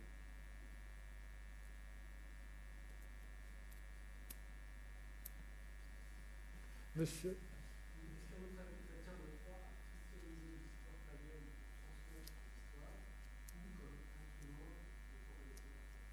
Et euh, alors, Chrétien de Troyes, bon, Chrétien de Troyes n'est pas un auteur religieux, mais c'est un moraliste.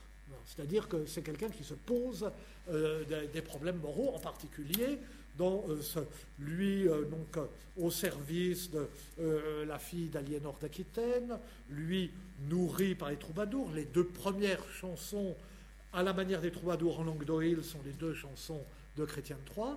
Eh bien, il se pose essentiellement la question de l'amour conjugal ce qui n'est pas le problème principal des troubadours. Donc, c'est un moraliste. Maintenant, pour savoir s'il a christianisé euh, ces euh, sujets, bon, euh, la, pierre de touche, le roman essentiel serait le, conte du Graal, naturellement, savoir, mais je vais pas me lancer, alors le Graal est à l'évidence d'origine celtique ou un, mythe celtique, on peut pas, c'est absolument indéniable, et vouloir avoir une origine uniquement chrétienne du Graal me paraît insoutenable.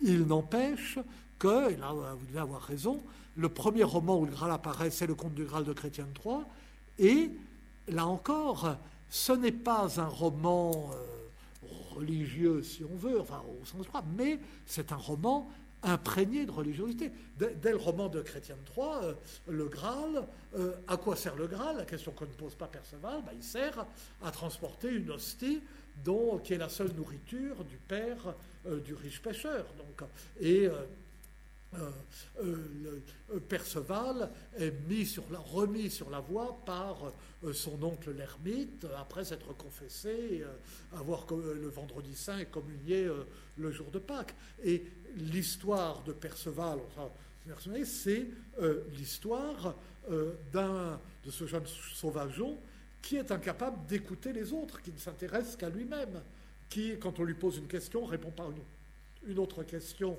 euh, et n'écoute pas ce qu'on lui dit, euh, qui prend euh, l'extérieur pour l'intérieur, qui croit que parce qu'il a une armure, il est un chevalier, ne sait pas justement ce qu'est la conversion, le, changement de l'évolution d'une personnalité.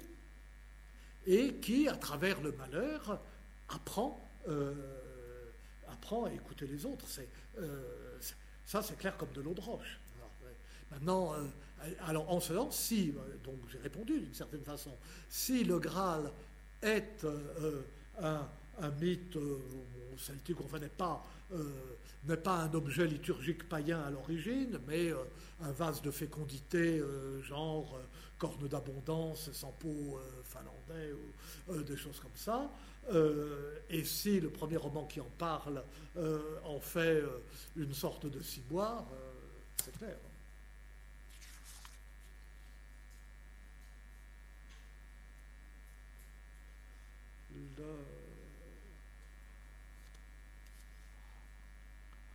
Ça va, alors écoutez, eh bien, je vous vole de cinq minutes. Si vous n'avez pas d'autres questions, je suis arrêté trop tôt. Je ferai mieux la prochaine fois. Et, euh, mais enfin, on peut appeler ça une séance.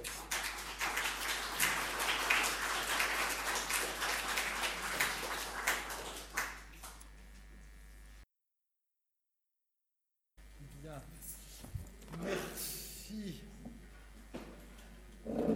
de votre fidélité. Aujourd'hui, comme vous le voyez, j'arrive avec beaucoup de livres, ce qui est mauvais signe toujours. Et d'ailleurs, je me demande si j'en ai pas oublié Ah non, il est là. D'ailleurs, j'aurais pas besoin de. Bon. Euh, c'est toujours mauvais signe quand on n'est pas très sûr de soi. On se raccroche. D'ailleurs, on dit euh, doctus cum libro asinus in prato, et on se raccroche à, euh, à de la littérature. Mais enfin, j'en aurais tout de même euh, un petit peu besoin réel. Alors, comme je l'avais annoncé la dernière fois,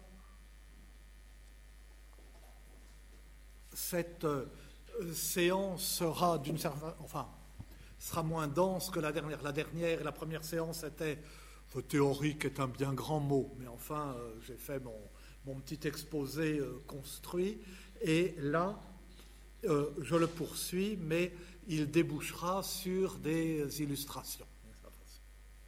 Donc, vous vous en souvenez, euh, nous avions vu que cette question de la, relation entre la littérature et la conversion, de la légitimité de la poésie comme voie d'accès à Dieu, peut être abordée ensemble à travers des étapes. D'abord, c'est poser la question de la justification des belles lettres au regard de la foi et de leur réhabilitation, puisque ces belles lettres envoyaient à l'Antiquité classique. Puis, le, euh, comment récupérer, en quelque sorte, la figure du poète et la notion de poésie, alors que le poète, pour le Moyen Âge, est un personnage sacré du paganisme et que le mot même de poésie se confond généralement avec la fable mythologique. On voit par exemple encore euh, à l'extrême fin du XIVe siècle ou dans les premières années du XVe siècle, Christine de Pisan, dont l'essentiel de l'œuvre est en vers, parler de sa poésie dans une œuvre en prose. Mais parce qu'à ce moment-là, euh, elle parle de euh, mythologie. Donc comment faire passer euh, ces, notions qui renvoyaient au paganisme et donc au mensonge, les mettre au service de la vérité chrétienne?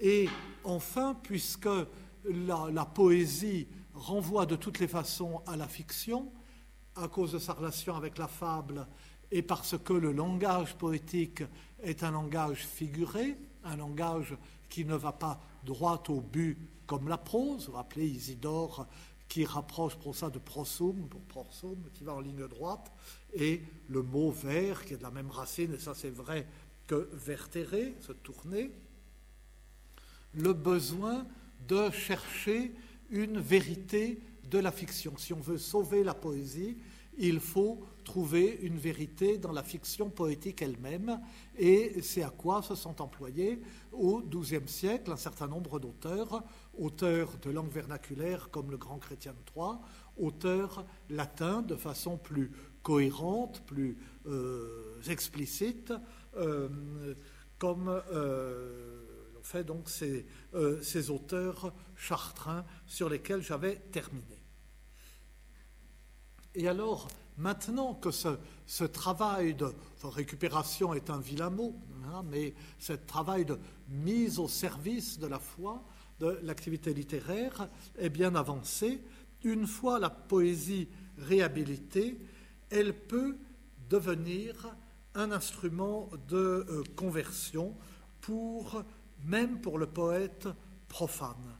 Et elle peut le devenir non seulement dans le cadre de la poésie savante latine et toujours euh, placée euh, sous l'ombre de l'Église, mais même dans la poésie vernaculaire.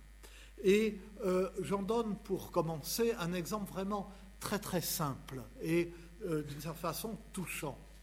C'est le début d'un long poème pieux en français écrit par un personnage connu sous le nom de Guillaume Leclerc de Normandie, euh, mais dont nous ne savons pas grand-chose, et qui écrit dans les années 1220. Euh, on le sait parce qu'il date à peu près son poème en disant qu'au moment où il a commencé à écrire ses vers, la mort venait de mettre à l'envers, dit-il, c'est comme ça que ça rime, le roi Louis. Et le roi Louis, c'est le roi Louis VIII, le euh, père de Saint-Louis. Et alors il commence comme ça, je vous le lis un petit peu et puis je, vous le, euh, je le traduirai ou je moderniserai pour pas que ce soit trop long. Euh, Guillaume, un clerc qui fut normand, donc il parle de lui-même à la troisième personne comme on fait à l'époque, qui versifia en roman fablelles et contes, soleil dire, en folle et en vaine matière, pécha sauvant de slip pardonte, moult mal et délit del monte et moult services ses ennemis qui le guérayent tout dis. Guillaume, un clerc normand, qui versifiait en roman, donc en langue romane, en langue vulgaire, avait coutume de raconter des fabliaux, des contes. Il pêcha souvent de s'occuper de cette matière folle et vaine que Dieu lui pardonne. Il aimait euh, les plaisirs du monde et il a beaucoup servi ses ennemis, c'est-à-dire les diables qui lui faisaient la guerre tous les jours. Mais alors là, je saute. Euh, passage, mais il s'est produit, c'est la vérité, qu'un samedi soir, enfin là donc je vous traduis, c'est moins charmant, c'est même euh, un peu euh, pesant, comme ça. Sinon on ne s'en sort pas. Euh, il est tard d'arriver, c'est la vérité, qu'il était au lit un samedi soir. Et alors, Samedi soir, c'est la fin de la semaine, le jour où on peut revenir sur ses activités de la semaine et faire une sorte d'examen de conscience. Hein. Le samedi au soir, finit la semaine, Gaillette et Auréour, sœur Germaine, main à main, vont baigner à la fontaine. C'est le jour où on va aussi se laver. Enfin bref. Donc, il était euh, dans son lit un samedi soir et il a réfléchi à ce monde qui passe, qui est si fou, et décevant et trompeur, et il pensa qu'il avait des enfants et une femme dont il devait s'occuper, et qu'il n'avait rien à leur donner si on ne le payait pas pour ses poèmes. Alors, vous voyez, la question, c'est que, voilà, je m'abandonne, euh, j'ai des activités qui me conduisent à la damnation, pas de composer des poèmes vains et sans doute pas tous très convenables, mais j'ai une femme et des enfants, qu'est-ce que Il faut bien que je les nourrisse. Et il pensa qu'il était, en mauvaise situation si le semoneur, celui qui semon, celui qui exhorte, venait et l'exhortait en lui disant Levez-vous, levez-vous, euh, Seigneur, entrez aux noces avec l'époux, car la porte sera bientôt tout à fait close, la porte qui ne s'ouvrira plus jamais. Et alors il pensa qu'il était méchant, qu'il n'avait ni huile ni lumière, ni aucune œuvre de charité, ni vêtements convenables pour venir à une si haute table devant un si bon Seigneur qui lui avait fait tant d'honneur, qui lui avait donné son talent qu'il n'avait pas multiplié. Et vous voyez comment là, avec une certaine habileté, il y a une sorte de concaténation de, des références euh, évangéliques. D'abord, les vierges folles et les vierges sages. Euh, il n'a pas d'huile, il n'a pas de lumière, alors que les portes vont se fermer bientôt. Et ce qui montre d'ailleurs que l'auteur, enfin bon, je m'égare, mais que l'auteur a des connaissances théologiques. Il dit euh, il n'a ni huile, ni clarté, ni aucune œuvre de charité. Et cela correspond, vous savez, que euh, dans la parabole des vierges folles et des vierges sages, il y a, si j'ose faire cette remarque, s'agissant une parabole de notre Seigneur, une contradiction. Parce que c'est dans un grand passage euh, dont la leçon est veillez, ne dormez pas. Et euh, c'est la, conclusion de la parabole, veillez, ne dormez pas. Mais si on lit la parabole, toutes les vierges ont dormi. Et on ne reproche pas aux vierges sages d'avoir dormi, aux vierges folles d'avoir dormi, on leur reproche de ne pas avoir d'huile.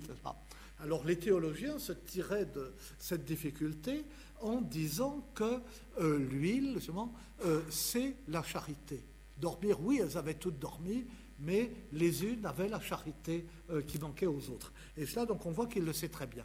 Donc, les vierges folles et les vierges sages la vêture convenable pour venir à si haute table, c'est la parabole euh, des noces, le, roi dont les invités ne viennent pas aux noces de son fils, qui envoie chercher euh, euh, le long des routes tous les misérables. Et puis il y a cette seconde partie où il envoie un qui n'a pas le vêtement blanc et il le chasse.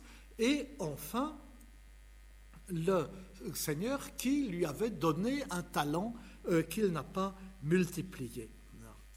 Et Euh, et alors, bon, euh, je saute un petit peu. Hein, et alors, euh, Guillaume pensa qu'il ferait des vers qui riment bien, où l'on pourrait prendre exemple et de le, sujet en serait convenable pour inviter à haïr le monde et à le mépriser et à servir notre Seigneur aussi longtemps qu'on en a le loisir, la possibilité.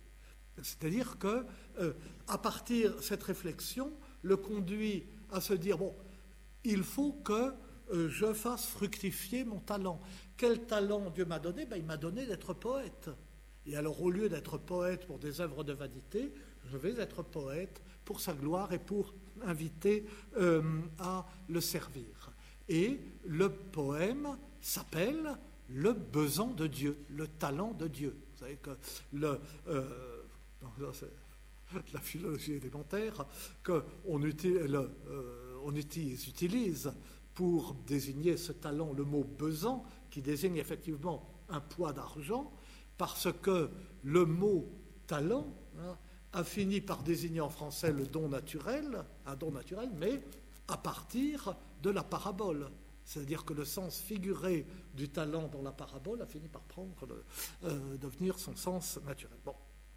Donc voilà euh, un exemple, c'est peut-être pas euh, de la très grande poésie, mais en même temps, il y a d'abord une sorte de, de, simplicité de l'aveu de cette préoccupation spirituelle chez ce poète professionnel, chez ce jongleur probablement, et enfin non, peut-être pas un genre puisqu'il dit qu'il est clair, on s'en empêche pas. Et, euh, et puis, cette utilisation à la fois simple et d'une certaine habileté euh, de l'enseignement de l'Évangile rassemblé pour le conduire à un mouvement qui est spécifiquement, très exactement, un mouvement de conversion. Au Moyen Âge, c'est cela euh, la conversion.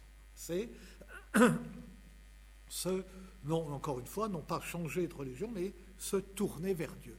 Et là, euh, tranquille dans son lit samedi soir, sa femme dort déjà probablement, il, euh, euh, il pense à tout cela et il prend cette bonne résolution. Et vous remarquez aussi que le raisonnement de ce, de, ce personnage est le même que euh, celui du fameux tombeur de Notre-Dame, du jongleur de Notre-Dame. dans le, conte fameux qui a été euh, adapté bien des fois, que j'ai adapté moi-même, enfin avec des précédents plus illustres, comme Anatole France et comme d'autres.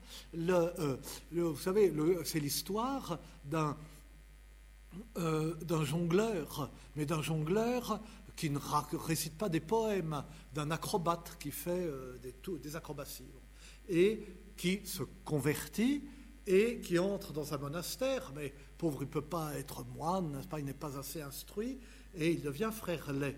Et il doit balayer l'église, et il est devant la statue de la Vierge, et il se dit, voilà, dans ce monastère, il y a de si grands moines, si savants, qui savent tellement plaire à la Vierge, et moi, euh, qu'est-ce que je peux lui offrir? Je suis qu'un pauvre, je ne sais rien du tout. Tout ce que je sais faire euh, sont des tours, des acrobaties eh bien, je vais faire des acrobaties pour elle. Et alors, il se met à faire des sauts périlleux devant la statue de la Vierge dans l'église. Un moine arrive, se cache derrière un pilier, le voit est scandalisé, va chercher l'abbé. Tous deux assistent à ce scandale et s'apprêtent à l'interrompre et, euh, à le punir. Et à ce moment-là, selon une des versions, euh, il rate son ultime saut périlleux et il va s'écraser sur les dalles et la statue tend les bras et euh, l'empêche de tomber. Et dans l'autre version, plus simple préfère de toute façon, il s'arrête épuisé, en sueur, et à ce moment-là, la statue s'anime et de son voile, la Vierge essuie la sueur du visage du jongleur. Eh bien, c'est dans le, récit qui est lui-même euh, un poème dans les deux versions, c'est euh, la même idée. Hein. c'est l'utilisation de ce talent et le, euh, fait que le, euh, Seigneur tient l'intention à mérite d'une certaine façon et que ce qui est offert de bon cœur, il l'accepte ou la Vierge l'accepte. Et ce mouvement de convertir. Alors là, ces deux exemples, Besan de Dieu et le tombeur de Notre-Dame, sont des deux euh, poème euh, du premier tiers du XIIIe siècle. Mais c'est un mouvement qui remonte même plus haut dans la poésie en langue vulgaire. Et le euh, premier exemple vraiment très frappant, c'est un poème, je vous le cite, il a moins d'importance pour nous, mais vous allez voir pourquoi. C'est un poème d'un personnage, d'autre part très connu, qui s'appelait Élinan de Froimont. Et Élinan de Froimont était un jeune noble à la cour de Philippe Auguste qui s'est converti et qui s'est fait cistercien et qui a écrit, il a écrit une chronique euh, qui est intéressante pour nous parce qu'il y a là une des premières mentions d'un roman du Graal. Alors c'est intéressant, mais lequel on ne sait pas trop. Malheureusement, cette chronique, il l'a prêtée à un ami qui ne lui a pas rendu, de sorte qu'on n'en a plus que des bribes. Et puis, euh, en 1229, au moment de la fondation de l'université de Toulouse, dans les circonstances dramatiques que l'on sait, le traité de Toulouse, euh, la, croisade albigeoise, etc., cette première université d'État, eh bien, euh, on a envoyé les noms de Froimont, qui était très vieux et vénérable, prononcer la leçon inaugurale, enfin une sorte de sermon d'inauguration de l'université de Toulouse. Mais, quand il était peu de temps après son entrée au monastère, il a éprouvé le besoin, non pas de renoncer à la poésie en langue vulgaire, comme d'une certaine façon il aurait dû se, tenir, euh, se croire obligé de le faire, mais d'écrire un poème en langue vulgaire à l'intention de ses anciens amis, qui s'appelle Les Vers de la mort. Alors, c'est un poème d'une certaine façon très banal sur la mort euh, euh, universelle qui n'épargne personne, etc. Mais ce qu'il y a de moins banal, c'est qu'il y a une sorte d'implication personnelle, de dire oui, mais moi, j'ai senti, tout le monde sait qu'on va mourir, mais moi, je l'ai vraiment ressenti. Et alors, j'ai compris qu'il fallait que je me convertisse. Et vous, comprenez-le aussi, toi, un tel, toi, un tel, il s'adresse à ses amis, convertissez-vous euh, euh, euh, quand il en est encore temps. mort qui m'a mis suer en mu, en ce. Hein, ou le, ben voilà, on se croit malin, puis j'ai oublié, ou le corsus qu'il fit au siècle d'outrage, etc. Et euh, c'est euh, une strophe d'un schéma très particulier qui a été euh, très imiter. Et cette strophe, c'est le dernier exemple pour ces, premiers mots que je donne, elle a été imitée en particulier dans un poème qui est le, le summum du poème de la conversion, un poème écrit en 1202 par un poète d'Arras qui s'appelait Jean Baudel. Jean Baudel était un poète très connu, un très grand poète et un poète professionnel et qui avait une œuvre abondante et variée, des fabliaux, une chanson de geste, des chansons. Et euh, en 1202, c'était le moment où l'on a prêché, au Foulque de Neuilly a prêché la quatrième croisade, celle qui devait euh, être détournée sur Constantinople. Et Jean Baudel a pris la croix. Et au moment où il allait partir avec les croisés, il s'est aperçu qu'il était lépreux. Donc, il ne pouvait pas partir. Il perdait l'indulgence plénière qui accompagnait le départ pour la croisade, et en même temps, il avait cette maladie horrible. Il n'avait plus qu'à attendre la mort. Il avait donc double peine, comme on dit maintenant. Et à ce moment-là, il a écrit, en utilisant la strophe élinandienne, comme on dit, un poème, de, long poème, enfin un long poème d'un peu moins de 500 vers, dans lequel, à la fois, il prend congé, ça s'appelle ses congés, il prend congé de ses amis en faisant le tour de la ville d'Arras et en s'adressant nommément à tous ses amis, qu'on connaît d'autre part. Euh, il y a une documentation excellente sur Arras, à cause de la confrérie des bourgeois et jongleurs d'Arras dont il faisait partie. Enfin bon, on a un obituaire et tous ces gens, on les connaît.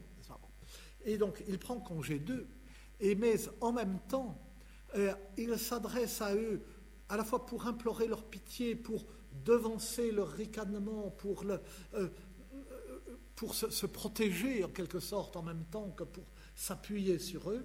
Et en même temps, le poème est une méditation euh, pour essayer de euh, réfléchir aux, voix de Dieu et pour se persuader, ensemble, que euh, cette maladie qui le frappe est une bénédiction et non une malédiction, et que c'est un effet de la grâce de Dieu de lui imposer cette tribulation, comme on disait à l'époque, et Dieu qui tout rien surmonte, en pénitence le me compte, car trop aurait en deux enfers qui, me le compte en pénitence parce que deux enfers, ce serait vraiment trop.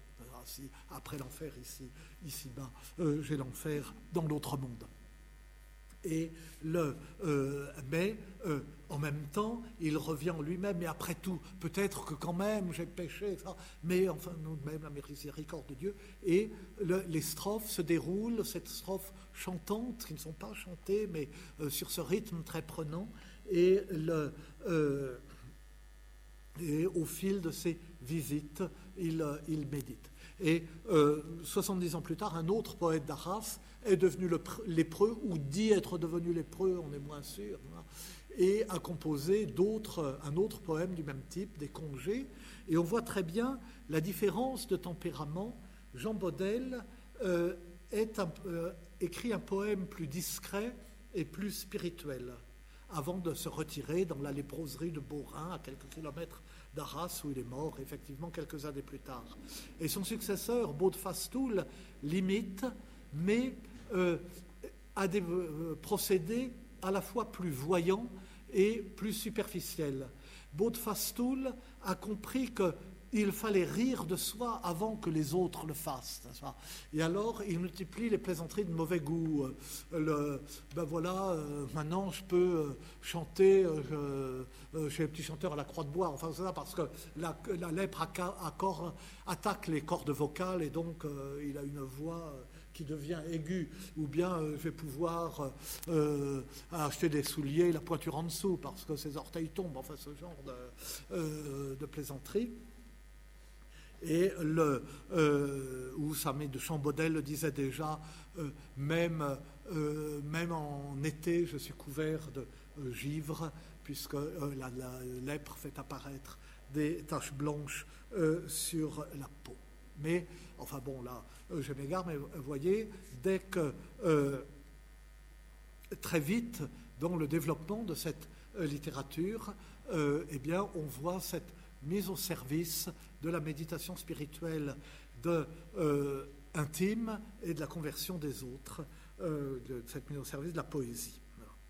Et euh, ce mouvement, d'ailleurs, je le prends au moment où la poésie en langue vulgaire existe, est déjà bien constituée, mais on le trouve bien avant et sous la forme d'une histoire, dans un texte que j'ai peut-être trop exploité, mais qui est vraiment très saisissant, et qui est euh, chez Bède le Vénérable. Vous savez, dont j'ai parlé la dernière fois, donc ce moine anglais au 7e siècle, euh, ce moine de, l'Est de l'Angleterre, du Nord-Est de l'Angleterre, et qui a écrit une histoire ecclésiastique du peuple anglais, euh, qui est une chronique euh, extrêmement riche et extrêmement intéressante.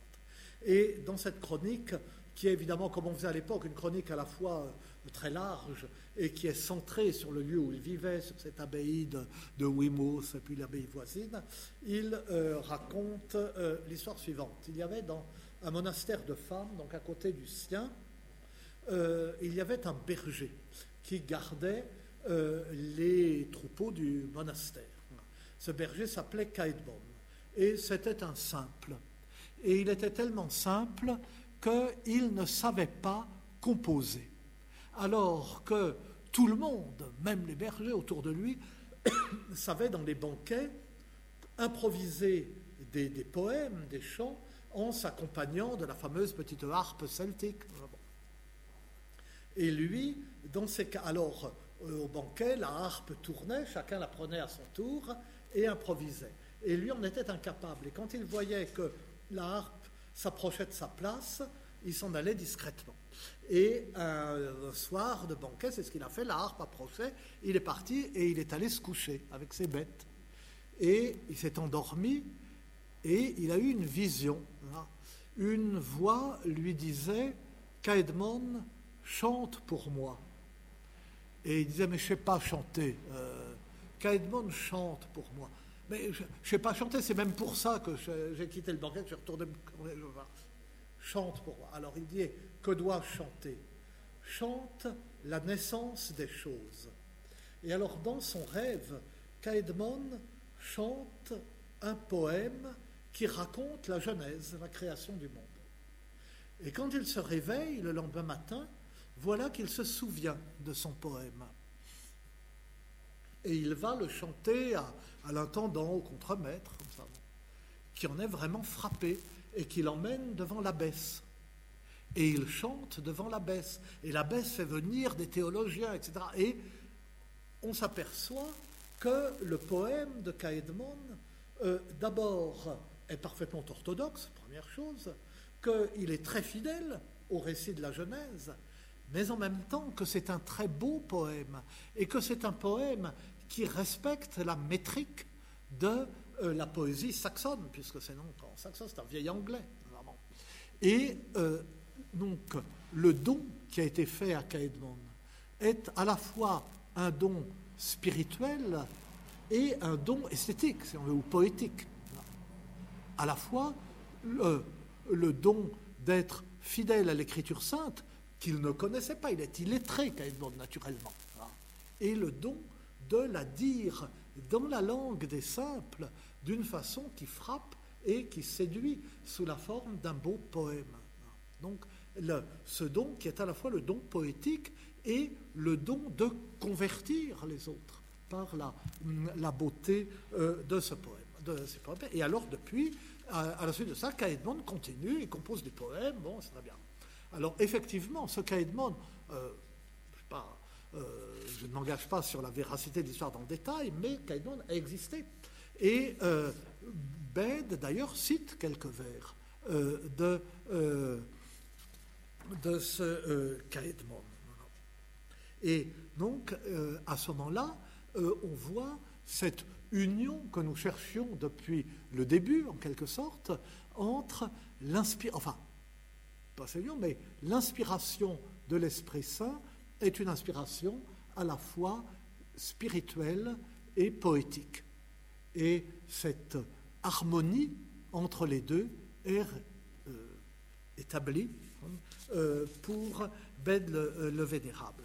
Alors, pour euh, revenir tout de même à la littérature française et à la, poésie française, eh bien, on peut trouver, enfin non pas un équivalent de cette histoire magnifique, mais euh, comme une sorte d'illustration dans un poème du XIIe siècle attribué à Adam de Persaigne, qui était un, personnage ecclésiastique de premier rang de la cour de Marie de Champagne, donc la comtesse euh, Marie de Champagne, la fille du roi Louis VII le Jeune et d'Aliénor d'Aquitaine, une des deux filles, et la protectrice de Chrétienne III.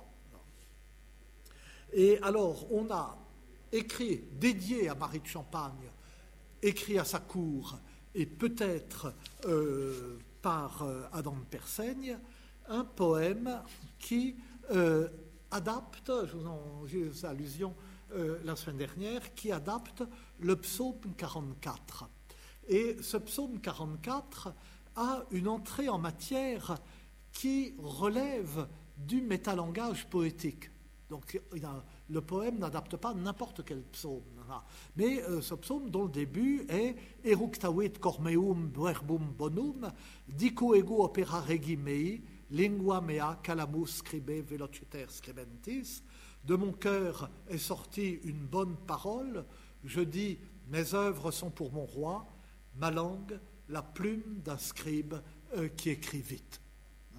Donc, à la fois donc, la parole qui sort du cœur et la, la plume de celui qui écrit. Et ce euh, poème, pourquoi je l'ai apporté, mais enfin bon, c'est l'édition, euh, enfin l'édition d'après un manuscrit, c'est pas une édition critique, qu'on a fait un collègue italien. Euh, le, ce poème commence par ces vers une chanson que David fit, que notre sire, notre Seigneur, au cœur lui mit, dirai, je dirai à Madame de Champagne. Et plus loin, alors il parle des prophètes, qui sont les prophètes. Un des prophètes fut David. Cette chanson que j'ai écrite, trouva-il, il la trouva per Saint-Esprit. Il la trouva par le Saint-Esprit. Et alors, voyez, si on rassemble euh, ces deux citations, on voit d'une part que, bon, la chanson, comme il dit, le psaume, est inspirée par le Saint-Esprit, parole divine, mais en même temps parole poétique, mais aussi que euh, le, poète français, parce que ce qu'il écrit, d'abord c'est beaucoup plus long que le psaume, il y a, euh, presque 2000 vers. Donc c'est à la fois une... Euh, bon, il y, a, il y, a, une traduction du psaume, mais comme on fait à l'époque, une traduction glosée, immensément glosée.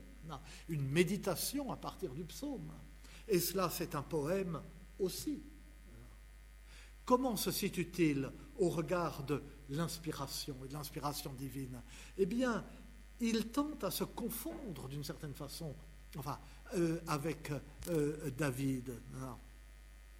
Une chanson que David fit, je la dirai à Madame de Champagne. Donc là, il est l'interprète. Une chanson qui est de David.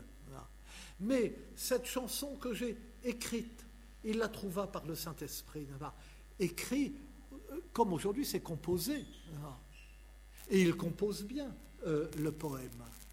Et dans la suite, on voit constamment cette sorte d'hésitation ou cette façon de, modestement en même temps, mais de, euh, prendre, euh, d'étendre jusqu'à lui l'ombre de l'esprit hein, et de se considérer lui-même comme inspiré à travers David. Et, le, on voit bien, il est un peu plus loin encore, il dit, alors il raconte dans quelles circonstances David a composé ce psaume, et il dit, quand David eu la nouvelle, donc en entendant cette nouvelle, euh, David prend sa harpe et sa vielle.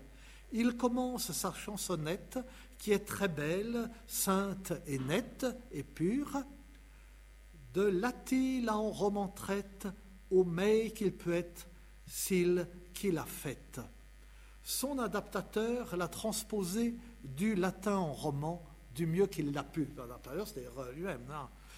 Et devant tous les bons clercs, il affirme qu'il n'a commis aucune erreur. Fort là endroit au rime faux, si met le mot qui autant vaut. Sinon, que, sinon que pour le besoin de la rime, il emploie un synonyme. C'est-à-dire que sinon que là où il n'a pas de rime, il a mis un, mot équivalent.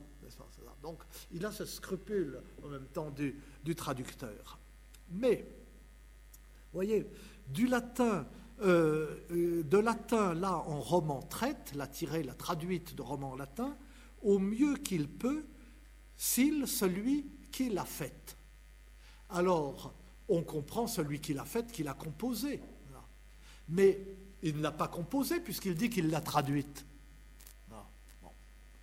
Alors, est-ce que c'est euh, si on comprend celui qui l'a composé, à ce moment-là, vraiment, il prend la place de David. Mais ça peut être aussi, non pas qui l'a faite, mais qui est l'apostrophe a fait, du verbe affectier. Euh, celui euh, qui l'a rendu joli, hein, qui l'a adapté, celui qui l'a bien adapté. Alors, si c'est cela, c'est euh, il reconnaît que son œuvre est seulement celle du traducteur, mais en même temps qu'il a bien adapté, qu'il l'a fait soigneusement. Donc il est tout de même auteur aussi. Comme quand il éprouve le besoin de préciser, ce qui est une humilité, mais en même temps besoin de se vanter, que euh, quand il n'y avait pas de rime, il a trouvé un mot qui convenait, qui rimait bien, donc euh, il, a bien, il a bien calculé son affaire. Et en même temps, alors, j'en sais rien, l'éditeur Walter Meliga euh, a choisi affectier, édite L euh, apostrophe A euh, F E T E. Je ne sais pas quelle était la, la fréquence relative du mot affecté. Ce que faisait un, auditeur médiéval, il me semble que même au XIIe siècle, en entendant s'il qui l'a faite, on pensait d'abord au verbe faire. Mais enfin, je ne, m'engage pas euh, là-dessus. Donc, on a là une sorte de réflexion sur euh, la fonction proprement poétique du traducteur et de l'adaptateur, et en somme, dans le commentaire du psaume, une réflexion sur l'activité de Caedmon. C'est ça que fait Caedmon, mettre en beau vers saxon euh, euh, le, texte euh, de la Genèse. Et c'est une activité à la fois poétique et inspirée. Au-delà de la traduction, il y a la poésie, mais toute poésie, si elle est inspirée par l'esprit, est une traduction. David aussi traduit ce que lui dit l'esprit de façon à en faire un beau psaume. Et, dernier exemple là-dessus, puis je passe euh, au récit, au siècle suivant, alors puis là, il y a une chute, un clerc anglo-normand qui s'appelait Pierre de Fetcham ou de Peckham, on ne sait pas trop, a écrit un poème très long et euh, alors euh, vraiment très mauvais, absolument illisible, qui s'appelle La lumière aux laïcs, la lumière des laïcs, la lumière à Sless, un poème didactique vraiment. Et enfin, c'est un poème fait pour éclairer les laïcs et les mettre sur la voie du salut. Et il dit qu'il écrit son poème pour, donc, pour mettre les fidèles sur la voie du salut, et il poursuit avec quelques présomptions, quand on voit quel rimeur besogneux il est, de cet l'hiver, si est auteur, de ce livre est auteur principalement notre Seigneur. Car euh, là, je ne suis vraiment que son notaire et son, auteur, hein, et, enfin son, celui qui note, pas auteur, euh, son auteur et son instrument. Euh, car ce qu'il m'a fait lire en pensée, je l'ai mis en écrit dans ce livre. Encore, ce qu'il m'a fait lire en pensée, l'inspiration, qui est une inspiration spirituelle, et dont il fait euh, un poème. Alors, euh, là, à la fin de la euh, dernière séance, euh, Monsieur Claudel m'a fait le reproche de n'avoir pas parlé de Paul Claudel. je parle du Moyen Âge, je n'élève pas les yeux jusqu'au génie de notre temps. Et, puis, bon, mon, sujet est déjà très vaste et tout de même limité. Et, mais il est certain qu'il faudrait poursuivre jusqu'au poète chrétien moderne. cependant, enfin, je n'ai pas le temps de le développer, je me demande s'il n'y a pas tout de même une solution de continuité. Et il me semble que la conception post-baudelairienne, si on veut, de la poésie, fait que nous avons une conception de la poésie tout de même très différente de celle qu'en avaient les gens du Moyen Âge, ne se répercute pas sur sa relation avec le sacré. Alors, effectivement, les poètes euh, chrétiens de notre temps sont des poètes qui se sentent en harmonie avec le Moyen Âge, naturellement, et qui ne refuseraient pas une euh, parenté avec le Moyen Âge, qui quelquefois la, la cultivent euh, leur façon. Claudel parfois, mais Peggy plus encore, pour descendre à des niveaux moins élevés, Patrice Latour du Pain, Marie-Noël, que sais-je, tous. Euh, auraient accepté l'idée d'une continuité du Moyen Âge jusqu'à eux. Mais euh, la continuité n'est pas parfaite. Et je ne suis pas certain que euh, le débat médiéval sur la possibilité et la légitimité d'une poésie religieuse corresponde à la façon dont eux envisageaient ou envisageront la question. Enfin, en tout cas, examiner la question nous entraînerait trop loin euh, d'un exposé qui se limite modestement au Moyen Âge. Mais je ne crois pas, il ne me semble pas, que leur scrupule euh, viendrait de ce qu'il y a, peut y avoir de profanes ou de non-chrétiens dans la poésie en tant que telle, il me, semble-t-il. Mais enfin, je m'avance très prudemment, euh, je me, je me trompe peut-être, ce scrupule, euh, cette assimilation euh, de la poésie au mensonge, euh, cette, ce lien entre la poésie et le paganisme, il me semble que c'est quelque chose qui est tout de même assez strictement médiéval.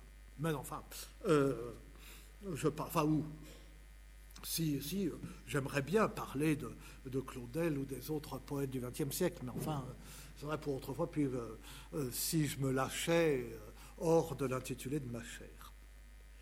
Et le dernier point, qui est tellement vaste, que je voudrais euh, aborder rapidement, c'est comment, euh, alors je quitte la poésie elle-même et voir comment l'intelligence de la foi s'incarne dans le récit littéraire. Comment cette intelligence de la foi ne s'expose pas seulement dans exposé justement euh, théologique ou euh, apologétique ou paranétique, que sais-je, mais s'incarne dans un récit.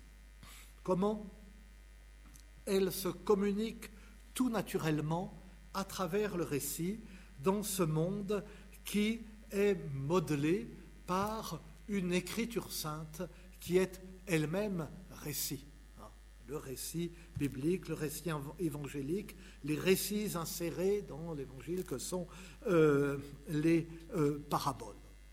Donc tout naturellement dans cet univers qui est celui d'une révélation par le récit, eh bien euh, on cherche ce sens latent du récit.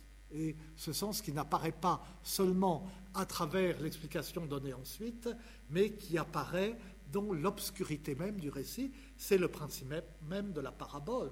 Il n'y a qu'une parabole euh, qui soit expliquée, c'est celle du semeur, et les autres, on se débrouille. Et d'ailleurs, le Christ invite lui-même hein, euh, à euh, se débrouiller. Alors, il y a là, contrairement à ce qui se passe avec la poésie en elle-même, il y a là un mouvement naturel, en quelque sorte. Cela va comme de soi pour un esprit pétri de l'écriture sainte, de euh, chercher euh, euh, le sens dans quelque chose qui n'explicite pas le dans un récit qui n'explicite pas le sens. Et puis c'est quelque chose qui va de soi aussi dans toute civilisation fondée sur, sur les mythes, sur les contes, etc. C'est le principe même de cette littérature. Il, va aussi presque de soi de chercher la vérité du récit. Hein, euh, y compris dans un entre-deux de l'authentique et de l'apocryphe. Certes, et donc euh, dans une autorisation à écrire d'autres récits qui auront leur part de vérité, même s'ils ne sont pas canoniques. Car, après tout, le corpus canonique a été défini relativement tôt.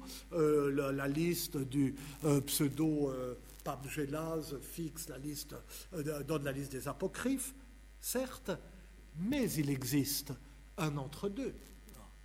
Exemple, euh, l'Assomption de la Vierge, qui est, un, qui est un dogme récent, direz-vous, mais qui est admise euh, au Moyen Âge et qui ne repose que sur le récit du livre des Transitu Beate Mariae. Le récit lui-même, le livre, est considéré comme un livre apocryphe. Mais on admet, et l'Église dans sa sagesse admet, qu'il y a une vérité ou qu'il peut y avoir une vérité même dans un livre qui n'est pas dans le corpus euh, des canoniques. Il y a le cas de euh, l'évangile de Nicodème, dont j'ai beaucoup parlé dans Poésie et Conversion à cause de ses liens avec la, euh, littérature du Graal. L'évangile de Nicodème, qui n'est pas d'ailleurs dans la liste de Gélas et qui est un apocryphe un peu particulier parce que ce n'est pas un évangile qui raconte la même chose que les évangiles canoniques, et différemment, mais un évangile qui se greffe sur le récit des évangiles canoniques et le poursuit ou comble les trous. En particulier, et c'est pour ça qu'il a eu un grand succès au Moyen Âge, on nous dit que entre sa passion et sa, mort et sa résurrection, le Christ est descendu aux enfers. Hein, qu'est-ce qu'il y a fait? C'est quand même intéressant. Hein. Euh, et, donc, l'évangile de Nicodème raconte très longuement euh, ce qu'il y a fait. Hein. Donc, ce n'est pas un texte canonique, il n'empêche que, euh, je ne sais plus, c'est Saint Bonaventure, hein, cher à notre pape. c'est Saint Bonaventure qui tire argument pour euh, spéculer sur ce que sera la résurrection, etc., euh, de ce que dit l'évangile de Nicodème sur des personnages qui ont ressuscité euh, après la mort du Christ et sur le témoignage de ces personnages, sur ce, qu'est la, la, mort. Donc, c'est une question enfin, qui va beaucoup plus loin, mais qui est intéressante à la fois dans l'ordre religieux et dans l'ordre littéraire parce que cela pose la question de savoir ce que c'est que croire un récit. À quoi croit-on? Et euh, où est euh, euh, la vérité Qu'est-ce que croire Et c'est toujours la même chose, croire et y trouver une vérité tout en sachant que littéralement, il, il, peut ne pas être vrai. Et c'est quelque chose qui qui à la fois, c'est une question qui est d'une grande importance pour la, la, théorie littéraire et qui est d'une importance encore plus grande euh, pour, euh, pour la, vie, la vie spirituelle. Et, et en fait, dès lors qu'on a considéré que on ne lisait, il ne fallait pas lire la Bible strictement à la lettre, à ce moment-là, là la question se pose. C'est une question euh, qui, est, une question de foi. Alors, euh, le Moyen Âge a retenu cette leçon et les récits religieux se comptent par milliers. Il, en latin et en français. Euh, des, des, compilations des vies de saints, des vies des pères du désert, des, des, poèmes français, des exemples, des milliers des milliers d'exemples. Vous savez, ce sont ces, des, petits récits ou des petites anecdotes que les prédicateurs fourrent dans leurs sermons pour le, encore, pour le rendre plus vivant. Et, euh, et alors, on a euh, des recueils d'exemples euh, classés par, selon les, les, péchés et les vertus, classés selon les sept dons du Saint-Esprit, classés selon les, les vertus théologales, que sais et, et parmi ces recueils, il y en a un qui m'est particulièrement cher et dont je dis quelques mots pour finir parce que narcissiquement je vais finir. Ah oui, je vais aussi parler de Rudebeuf, mais bon, euh, non, ça n'a pas d'importance. Il venait euh, en illustration euh, avec les autres, c'est aussi par narcissisme parce que je l'ai édité.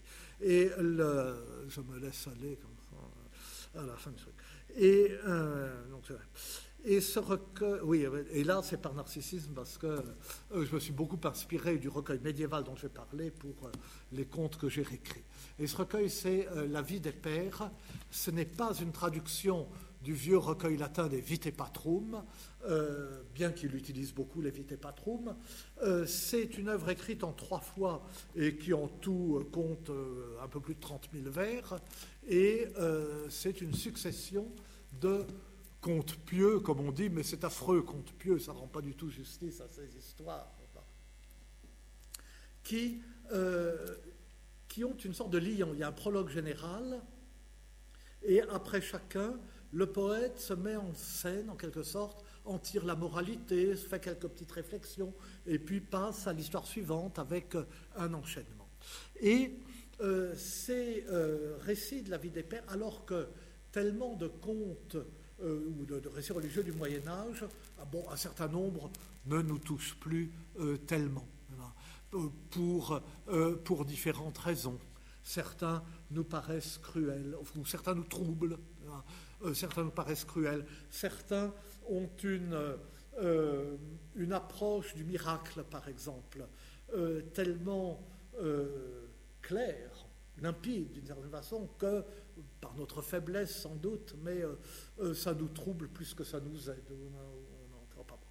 Mais les contes de la vie des pères sont souvent euh, d'une extrême simplicité, d'une extrême subtilité. Je vous en donne deux exemples et en racontant en quelques mots.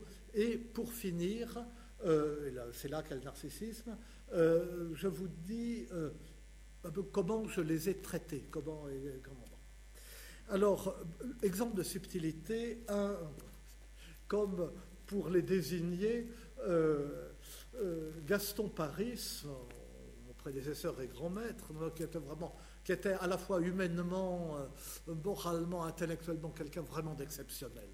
Mais il les a désignés par des, termes courts, il n'a pas toujours eu l'inspiration heureuse. Par exemple, pour celui dont je vais vous parler, qu'il appelle fornication imitée. Et et alors, quelle est l'histoire de fornication imitée? Eh bien, il y a deux ermites hein, qui, euh, comme euh, un peu à la manière des, pères de la Thébaïde, euh, habitent la même forêt, mais un peu loin l'un de l'autre. Ils ne se voient jamais. Toute la semaine, chacun est dans son ermitage, et puis le samedi, ils quittent la forêt, ils se rejoignent sur la route, ils vont ensemble au marché de la ville voisine, et ils y vendent euh, les paniers d'osier qu'ils ont tressés euh, pendant la semaine. Et puis avec ça, ils achètent euh, un peu de pain, ce qu'il faut pour vivre, ils rentrent dans leur ermitage. Et puis un samedi, donc ils vont au marché, chacun s'installe avec ses paniers, et l'un se présente à l'un des ermites une belle acheteuse qui achète beaucoup de paniers, lui demande de lui porter les paniers chez elle, enfin bref, l'ermite succombe au charme de la belle acheteuse. Et après ça, il est désespéré, naturellement. Il désespéré, que Dieu ne lui pardonnera jamais. Euh, il s'enfuit tout au fond de la forêt. Euh, il a des euh, idées, il veut se suicider. Enfin bon, ça. Et alors le soir, l'autre cherche, bon, le premier, il ne trouve pas. Et il se fait du souci et il repart. Et il est tellement soucieux que sur le chemin, en train, il se perd dans la forêt. Mais Dieu lui a permis de se perdre heureusement, dit le texte. Et il finit par tomber sur son malheureux frère. Trouve désespéré, qu'est-ce qui se passe? Et euh, l'autre finit par lui avouer son péché. Alors il essaye de le réconforter, il parle de la miséricorde de Dieu, on a péché, il se repent, etc. Et un moment, il se rend compte que ça ne sert à rien, que l'autre est de plus en plus désespéré, désespéré de façon dangereuse. Et il se rend compte, enfin, je le dis, je l'ai dit un peu comme ça en le racontant, mais le texte le, laisse entendre, le, montre vraiment clairement. Euh, il se rend compte que plus il prêche l'autre, plus sa supériorité lui apparaît, et plus l'autre est désespéré. et il lui dit, euh, bien écoutez, euh, confidence pour confidence, j'ai fait la même chose. Ça. Eh bien, vous voyez, nous allons faire pénitence ensemble. Et donc, il s'impose une pénitence qu'il ne mérite pas. Et il arrive ainsi à arracher, et le titre dans le recueil de pères, beaucoup plus beau et plus juste que celui de Gaston Paris, c'est l'ermite qui sauva son compagnon du désespoir. C'est exactement ça. Il le sauve du désespoir. Voilà. Alors, la fin, j'avoue, ça donne un peu une. que j'ai supprimé dans ma version, c'est que, euh, bon, ils vont se confesser, ça, et il y a un miracle, une voix euh, du ciel dit on lui il a couché avec l'âme et puis euh, lui il est parfait de sorte que la voix renfonce le malheureux dans son péché et je évidemment c'est nécessaire sinon on l'aurait jamais su mais mais enfin j'ai supprimé ça et deuxième exemple alors c'est une histoire qui est très très répandue dans tout le monde méditerranéen, et aussi bien dans le monde chrétien euh, que dans le monde musulman, que dans le monde juif. Et, euh, là, je raconte la version euh, chrétienne. C'est un, bon, ça, un prédicateur qui, après avoir prêché en France, veut aller prêcher les infidèles. Il va en Terre Sainte. Et un jour, on le, il passe, enfin, où on le conduit devant un petit tumulus où est enterré un saint sarrasin. Et, euh, et, alors, il creuse, enfin bon, euh, bref, il, euh, il, découvre le corps et il y a un miracle parce que le corps est tombé en poussière, mais la tête est miraculeusement préservée. Et alors, du coup, frappé par ce miracle, il s'adresse à ce crâne et le crâne lui répond. Alors il lui demande s'il souffre, non. Euh, il, comme vraiment, c'était un, il lui manquait que d'être chrétien, mais c'était vraiment un saint euh, sarrasin. Donc il n'est pas en enfer, mais il n'est pas au paradis non plus. et euh, il voit le bonheur des élus, il voudrait bien être parmi eux, mais sa seule souffrance est de ne pas y être. Et alors le le chrétien, le, prédicateur, lui, c'est un prêtre, le prêtre lui dit, ben, écoutez, euh, je vais demander à Dieu de vous ressusciter un petit moment, je vais vous baptiser, et puis vous mourrez, hein, vous irez. Hein. Et, c'est ça que c'est euh, le crâne dit, non, vraiment, je ne désire rien je ne désire rien autant que d'être avec les élus, mais euh, mourir, c'est trop dur. Je ne vais pas recommencer. Pas recommencer. Et alors, euh, le prêtre est plein de pitié et il verse une larme et cette larme tombe sur le, le crâne. Et à ce moment-là, le crâne dit, mais voilà, je vais me trouver parmi les élus. Cette larme de compassion vaut baptême et, euh, le Saint-Jean est dispensé d'une nouvelle mort et, ben, parmi les élus. Et vous voyez, il y a. Euh, euh, ce n'est pas si fréquent, dans le, tout de même cette piété un peu rigide, souvent du, du Moyen-Âge, c'est des histoires comme ces deux histoires qui soient vraiment des récits de la compassion, enfin, la compassion au sens fort de ce que c'est que de souffrir avec l'autre de souffrir pour l'autre, d'accompagner l'autre et de euh, ce que ça peut euh, obtenir. Alors donc, euh, j'ai publié il y a quelques années ces contes, l'éditeur m'a fait appeler ça le jongleur de Notre-Dame. Je raconte effectivement cette histoire, entre autres, mais j'aurais préféré un titre un peu moins convenu, mais enfin c'est comme ça.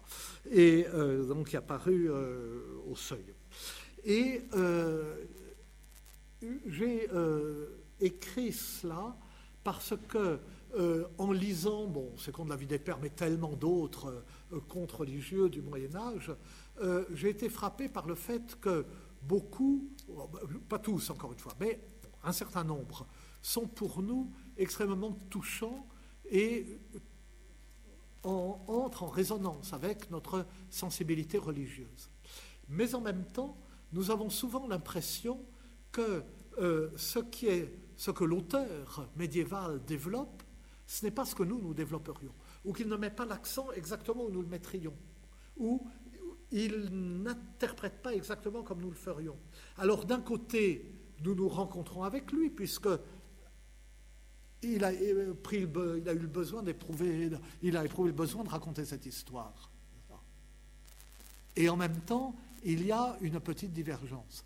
Et de même, euh, cela va avec le fait que euh, euh, c'est le même, le même christianisme aujourd'hui qu'au Moyen Âge, la foi est la même, le dogme est le même, rien n'a changé. Et en même temps, beaucoup de choses ont changé, ne serait-ce que parce que notre vision de, la nature et de l'univers a,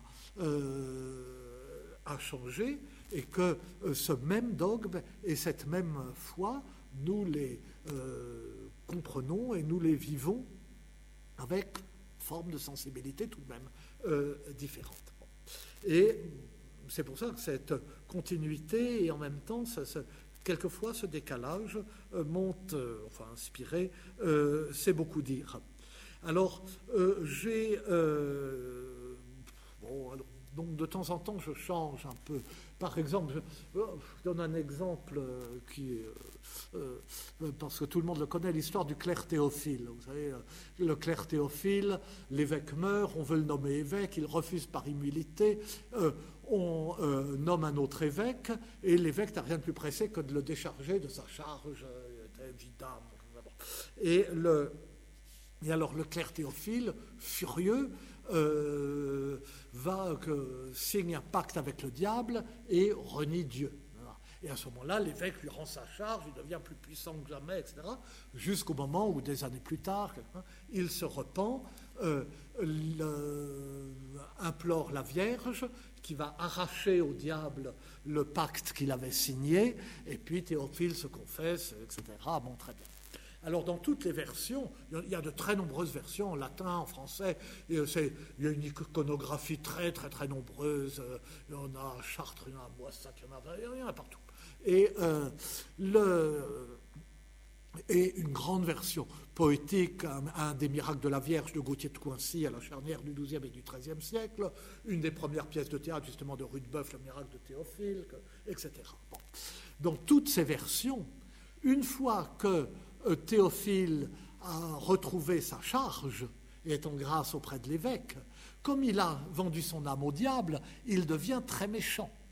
Et autant il était doux, humble, charitable avant, autant il est arrogant, cupide, cassant, méchant après. Mais quand même, personne ne semble le voir et tout le monde euh, continue à l'honorer.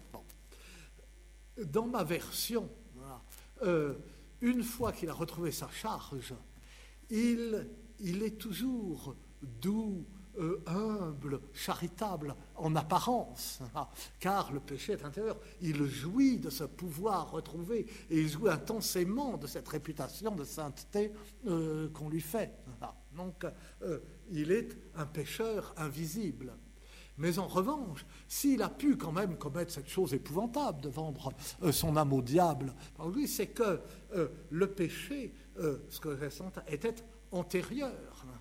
Le péché était dans cette humilité même de refuser l'épiscopat. Dans cette il y avait là l'ombre d'une affectation où le péché était en germe. Eh bien, ça, naturellement, enfin, pas naturellement, mais ce n'est pas dans la version médiévale. Alors il y a un cas, alors là, bon, je fais le malin avec ça comme si c'était une trouvaille, comme si c'était très bien. Euh, euh, alors nous, dans un cas où j'ai eu tort, je crois.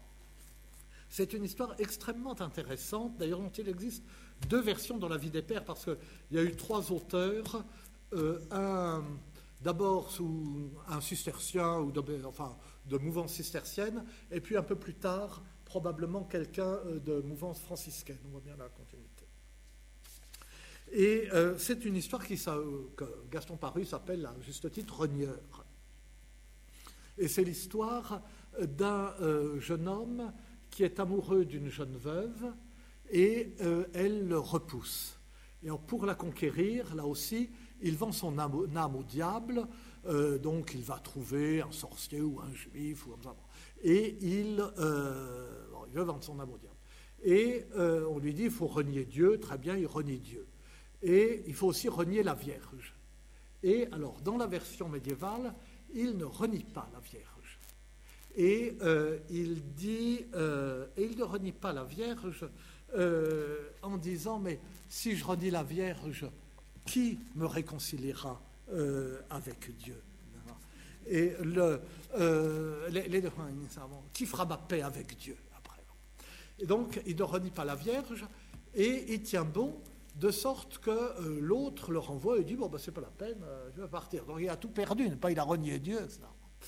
Et il va prier devant la statue de la Vierge et se lamenter.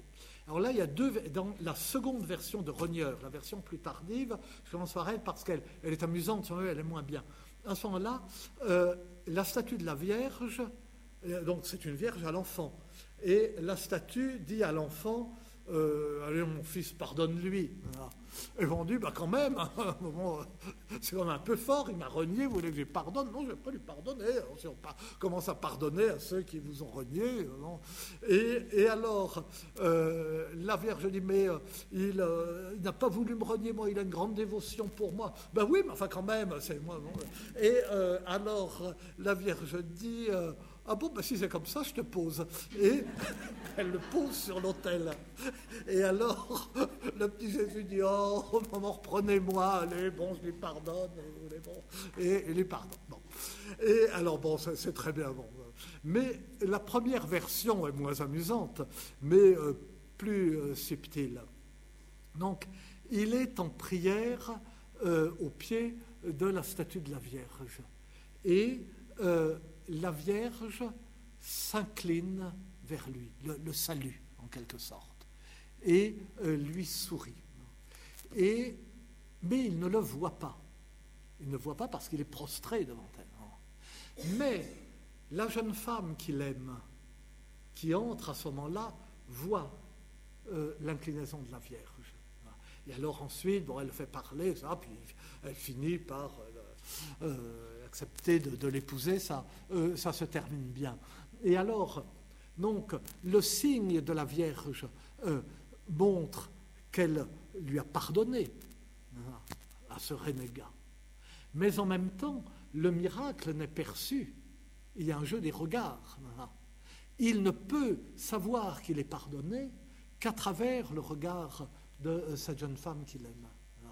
Et d'une certaine façon, elle est le seul témoin du miracle. Et le. Euh, oh non, euh, non j'aurais pu vous lire ma version, mais enfin, ça n'a pas euh, ça n'a pas. non, non. Et, et dernier exemple, oh puis ça il est plus court, je, je, dirais pour finir. c'est le dernier des contes que je raconte. Alors là aussi que j'ai augmenté euh, l'histoire alors euh, d'un simple qui ne connaît qu'une prière, c'est euh, Miserere tui. Et alors, euh, Miserere tui Deus. Et alors un ermite lui dit, mais c'est pas ça qu'il faut dire. Il faut dire Miserere mei Deus. Pas, prends pitié de moi, pas prends pitié de tout. on ne rien dire. Ah, on dit le simple, alors il dit Miserere mei Deus. Mais ça marche. Lui qui était plein d'une foi si confiante, qui vivait toujours en harmonie avec Dieu, là, de répéter ça, ça marche plus. Alors il va retrouver l'ermite euh, qui lui dit Bon, ben, alors continue à dire miséricorde tout Deus, ça fait de mal à personne. Et alors le conte médiéval s'arrête là, et euh, la leçon, euh, c'est que, en fait, la lettre des paroles compte moins que l'esprit. C'est quelque chose qui tourmente le d'âge en particulier pour les questions liturgiques. Quand on s'est trompé, est-ce que ça marche quand même et, euh, et, alors, cette histoire, bon, c'est pas la plus. celle où il se passe plus de choses, la plus amusante de mon, truc, mais enfin, elle est courte, au moins, je vous la lis pour finir, telle que je raconte, parce que vous verrez qu'à la fin, j'ajoute quelque chose et qui n'est. Euh, encore une fois, donc, euh, le récit médiéval dit seulement euh, l'esprit l'emporte sur la lettre. Il était une fois un simple, un homme de peu, un homme de rien, un pauvre, qui n'avait que ses bras pour vivre, un simple d'esprit, un simple de cœur. Il parlait rarement, lentement, avec tant d'hésitations et de silence qu'on le croyait bègue, ou plus sot encore qu'il n'était. Il écoutait avec tant d'application qu'il ne lui en restait guère pour comprendre ou pour retenir ce qu'on lui disait. Il avait besoin d'un temps infini pour s'ancrer dans la tête le peu qu'il savait. Il s'était donné tout entier à Dieu. Il l'aimait de tout son cœur, de toutes ses forces et de tout son pauvre esprit. Aimer Dieu, voilà bien un mystère. Comment aimer celui que personne ne peut seulement concevoir? Personne, pas même le plus grand savant, pas même le plus grand esprit. Alors lui, ce pauvre d'esprit, qu'aimait-il? Qui aimait-il? Le Père inaccessible Le Fils qui a vécu sur notre terre si peu de temps, si loin, il y a si longtemps Comme il est vrai que ce mystère est opaque à l'intelligence, comme il est vrai que le mystère de l'amour ne s'illumine qu'à la clarté de l'amour. Cet homme aimait passionnément, à chaque minute, le compagnon qui était en lui-même et ne le quittait pas. Pour l'amour de lui, il aimait tous les hommes. Il les aimait, il ne surmontait pas son indifférence ou son aversion, il ne réfléchissait pas, réfléchir l'aurait-il su, qu'il devait leur faire du bien et non du mal, il les aimait du même élan irrésistible. Cet homme qui ne vivait que pour Dieu, n'aurait-il pas dû être clerc ou prêtre ou moine dans une abbaye? Clerc, prêtre ou moine, comment aurait-il pu l'être? Il ne connaissait pas les lettres, il ne savait ni lire ni écrire. Apprendre, il n'aurait su. Alors frère laïque, frère laid dans un monastère. Même un frère laid doit retenir des prières, un peu de latin. Il en était incapable. Quelqu'un lui dit un jour que dans la forêt voisine s'était installé un ermite, un homme voué à Dieu, qui vivait dans le dénuement, la solitude et la prière. Le simple eut le désir de le voir. Les autres, tous ces hommes d'église, prêtres et diacres, archidiacres et grands doyens, lui faisaient peur. Il n'avait jamais le temps de l'entendre, il leur rabrouait. C'était sa faute. Il parlait si lentement et si mal. Mais cet ermite semblait être un homme dans son genre, pauvre et seul.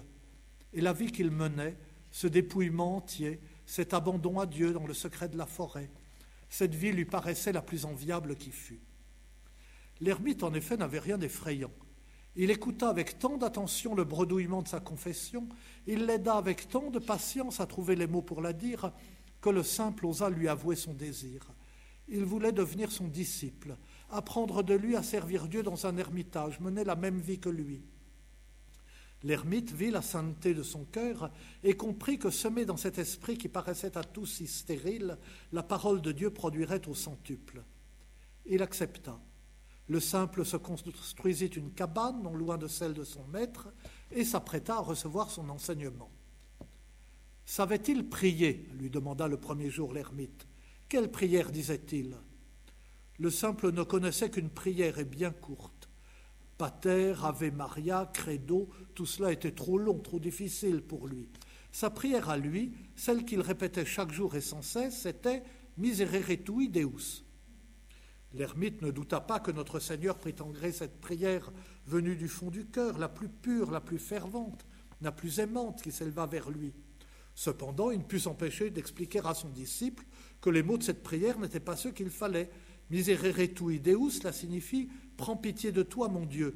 Était-ce cela qu'il voulait dire? Demandait-il à Dieu d'avoir pitié de Dieu? Quel sens une telle prière pouvait-elle avoir? Ne voulait-il pas plutôt demander à Dieu d'avoir pitié de lui, qu'il lui adressait cette prière? Il fallait dire Miserere mei Deus. Prends pitié de moi, mon Dieu. Le simple écoutait, la bouche ouverte, les sourcils froncés. Tout cela était si difficile. Après bien des efforts, il finit pourtant par comprendre. Après d'autres efforts, il finit aussi par savoir dire sans se tromper Miserere mei Deus. Et il regagna sa cabane. Quelques jours plus tard, l'ermite le vit revenir, abattu et inquiet. Il l'interrogea, le malheureux se perdit en explications confuses et en réticences butées. L'ermite finit par démêler que sa nouvelle prière ne lui convenait pas.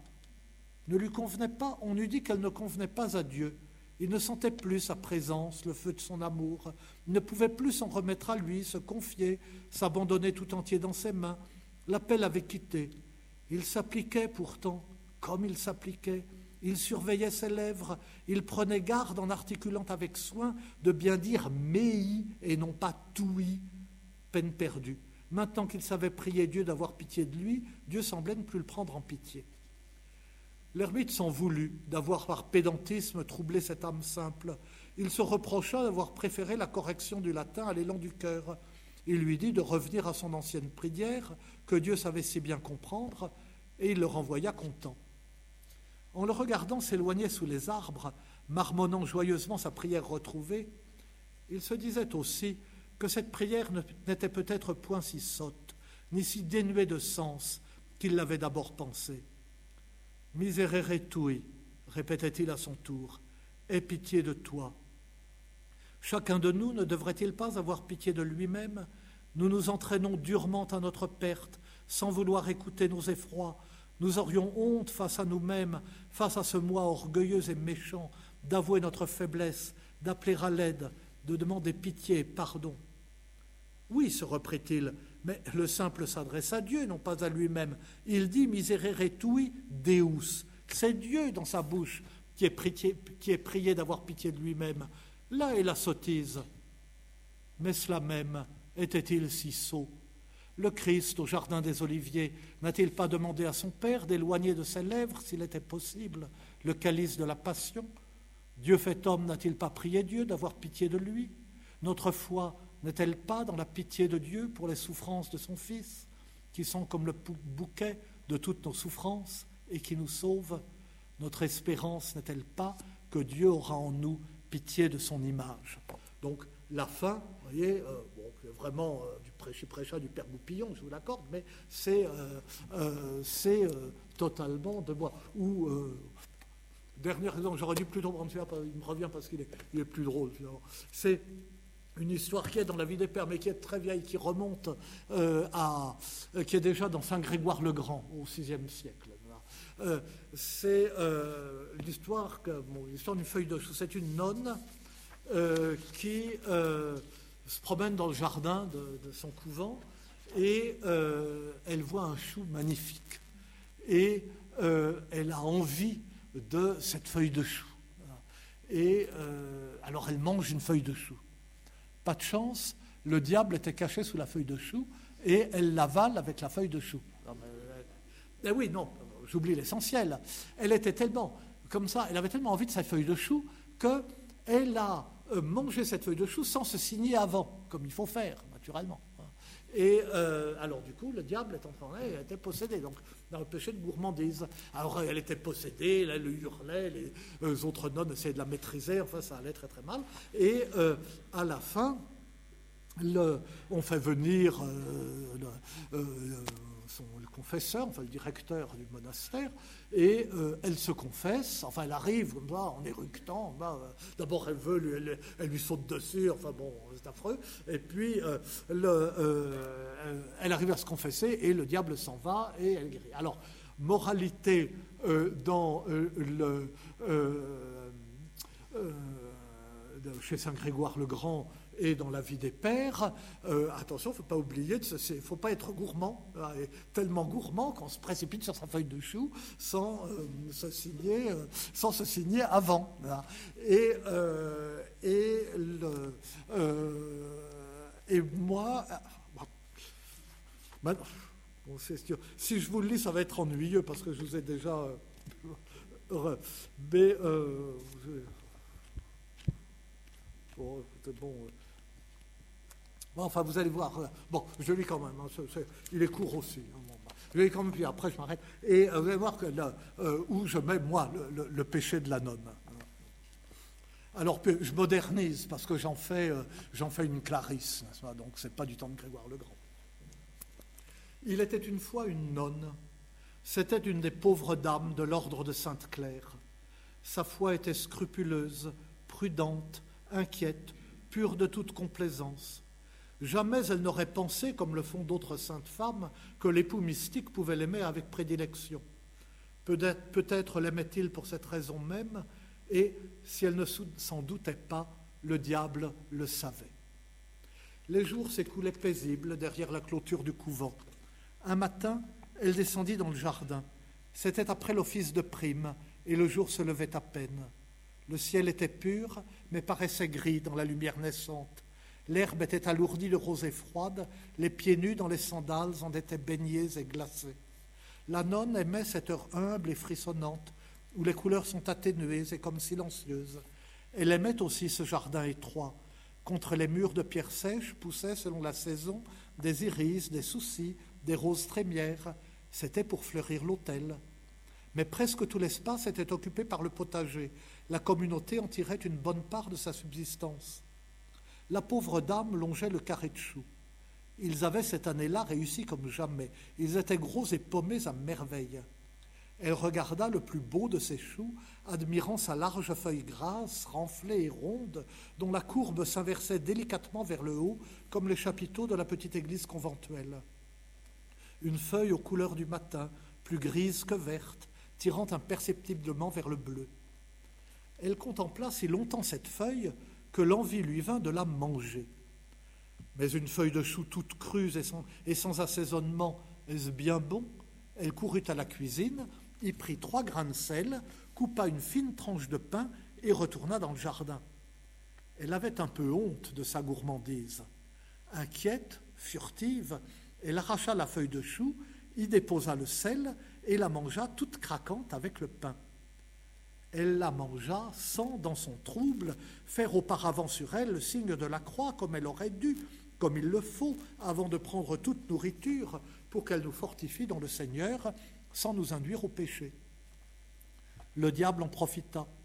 Depuis si longtemps, il attendait de trouver cette pauvre dame en faute. Il s'était caché sous la feuille de chou. Elle l'avala avec la feuille de chou. Et aussitôt le diable la posséda. Elle fut prise de tremblements si violents qu'elle ne pouvait les contrôler. Ses bras, ses jambes, sa tête s'agitaient en tous sens. Dans son crâne, au point où l'orbite rejoint la tempe, une douleur s'insinuait, d'abord comme une pulsation au rythme de son cœur, puis bientôt continue et si violente qu'elle l'assourdissait, éblouissait son regard, la rendait stupide. La fraîcheur du matin avait disparu, elle suffoquait, il lui semblait qu'elle baignait dans une lumière cruelle et dans une chaleur insupportable. Elle tomba. Sur le sol, son corps s'arquait et se cambrait, la bave coulait de sa bouche. Au-dessus d'elle, le ciel était bleu à présent, le soleil impitoyable. Elle criait. Ses sœurs accoururent. Elle les injuriait, elle hurlait des paroles qui les faisaient rougir, elle disait ce qu'une vierge ignore, comme si elle avait mangé non une feuille de chou, mais le fruit de la connaissance du mal, le fruit de l'horrible savoir du monde. Elle voulait les battre. Elles la maîtrisèrent et la portèrent à l'infirmerie. Elles durent l'attacher sur son lit. On fit venir le prêtre qui avait la cure de ces pauvres dames. Elle l'injuria à son tour, elle l'accusait de ses, des péchés les plus infâmes, elle tentait de la tirer contre elle, ses mains liées cherchaient à découvrir son corps, ses hoquets se voulaient des baisers. Le prêtre comprit que le démon était en elle et que c'était lui, non pas elle, qui parlait par sa bouche. Il le conjura par le Christ de la laisser en paix. Il lui montra le crucifix. La malheureuse détournait la tête, fermait les yeux. Il lui maintint la tête droite et souleva de force ses paupières afin que la croix vînt frapper son regard. Alors le diable la quitta. Elle poussa un grand cri, tressaillit, retomba sur le lit et resta immobile. Peu à peu, ses yeux s'emplirent de larmes et elle détourna le visage dans sa honte et sa terreur. Le prêtre l'entendit en confession. Elle s'accusa d'avoir mangé la feuille de chou par gourmandise et sans s'être signée. Mais la souffrance et l'horreur d'avoir été possédée par le diable ne la quittaient pas. Elle se sentait encore souillée et toujours menacée. Si pour un si petit péché l'ennemi avait eu ainsi prise sur elle, n'était-ce pas qu'elle avait, par quelque faute immense et obscure, mérité d'être sa proie, qu'elle était tout entière sa créature, qu'elle était vouée à la damnation? Le confesseur la rassura. Il fallait au contraire qu'elle fût proche de Dieu pour que le démon en eût été réduit à saisir l'occasion de cette faute infime, cette faute qui méritait à peine d'être confessée. Elle pouvait être sûre que le Christ à qui elle s'était donnée l'avait en sa garde et l'aimait tant qu'il ne l'abandonnerait jamais. Si elle avait un péché à redouter, c'était celui de n'être pas à chaque instant certaine de son amour. À présent, le prêtre était parti. Ses sœurs l'avaient soignée, lavée, et elle reposait seule dans la pénombre. Elle avait toujours été inquiète. Elle était encore. Mais elle était inquiète de son inquiétude, toujours affairée, toujours anxieuse, toujours pressée par la peur de manquer à son devoir. Là avait été sa vraie faute. Assaisonner une feuille de chou et la manger après l'office du matin, où était le mal? Mais il avait fallu qu'elle y vît le mal, et du coup qu'elle fit le mal. Il avait fallu qu'elle mangeât sa feuille de chou à la dérobée, dans la confusion et dans la hâte, oubliant de se recommander à Dieu. Un oubli Était-ce un oubli? N'était-ce pas plutôt un mauvais scrupule et une mauvaise honte La honte, en invoquant le Seigneur, d'en faire le témoin de sa gourmandise, comme s'il n'en était pas de toute façon témoin? Le prêtre le lui avait dit, le Seigneur l'aimait à chaque instant. N'aurait-elle pas dû toute seule le savoir à chaque instant Le Seigneur nous aime à chaque instant. Pourquoi tant d'inquiétude? Pourquoi, au moment où le mal nous guette, faire comme s'il n'était pas là, puisqu'il est là et qu'il nous aime? Alors, là encore, donc la conclusion est tout à fait différente, puisque ce n'est pas le péché de gourmandise, mais cette sorte de péché d'inquiétude, qui est en fait, et je l'avoue, une interprétation vraiment moderne. Ça, jamais euh, un, euh, un, texte médiéval ne l'aurait dit. Mais enfin, voyez, bon, euh, il est moins sain et je me suis laissé aller. Alors là, je confesse mon péché. Il y a là-dedans un, péché du professeur, dans un est le péché du prédicateur. Et ça, c'est un, ça vient pas de la vie des pères, ça vient de la légende dorée et c'est attribué à Saint Bernard, qui prêchant a peur d'être fier de trop bien prêcher, Et alors, a des scrupules, enfin bon je, fais ça. Enfin bon, écoutez, merci de votre patience et pardon d'avoir dérivé euh, sur mes propres œuvres au lieu de parler du Moyen Âge à la fin. Merci de votre fidélité.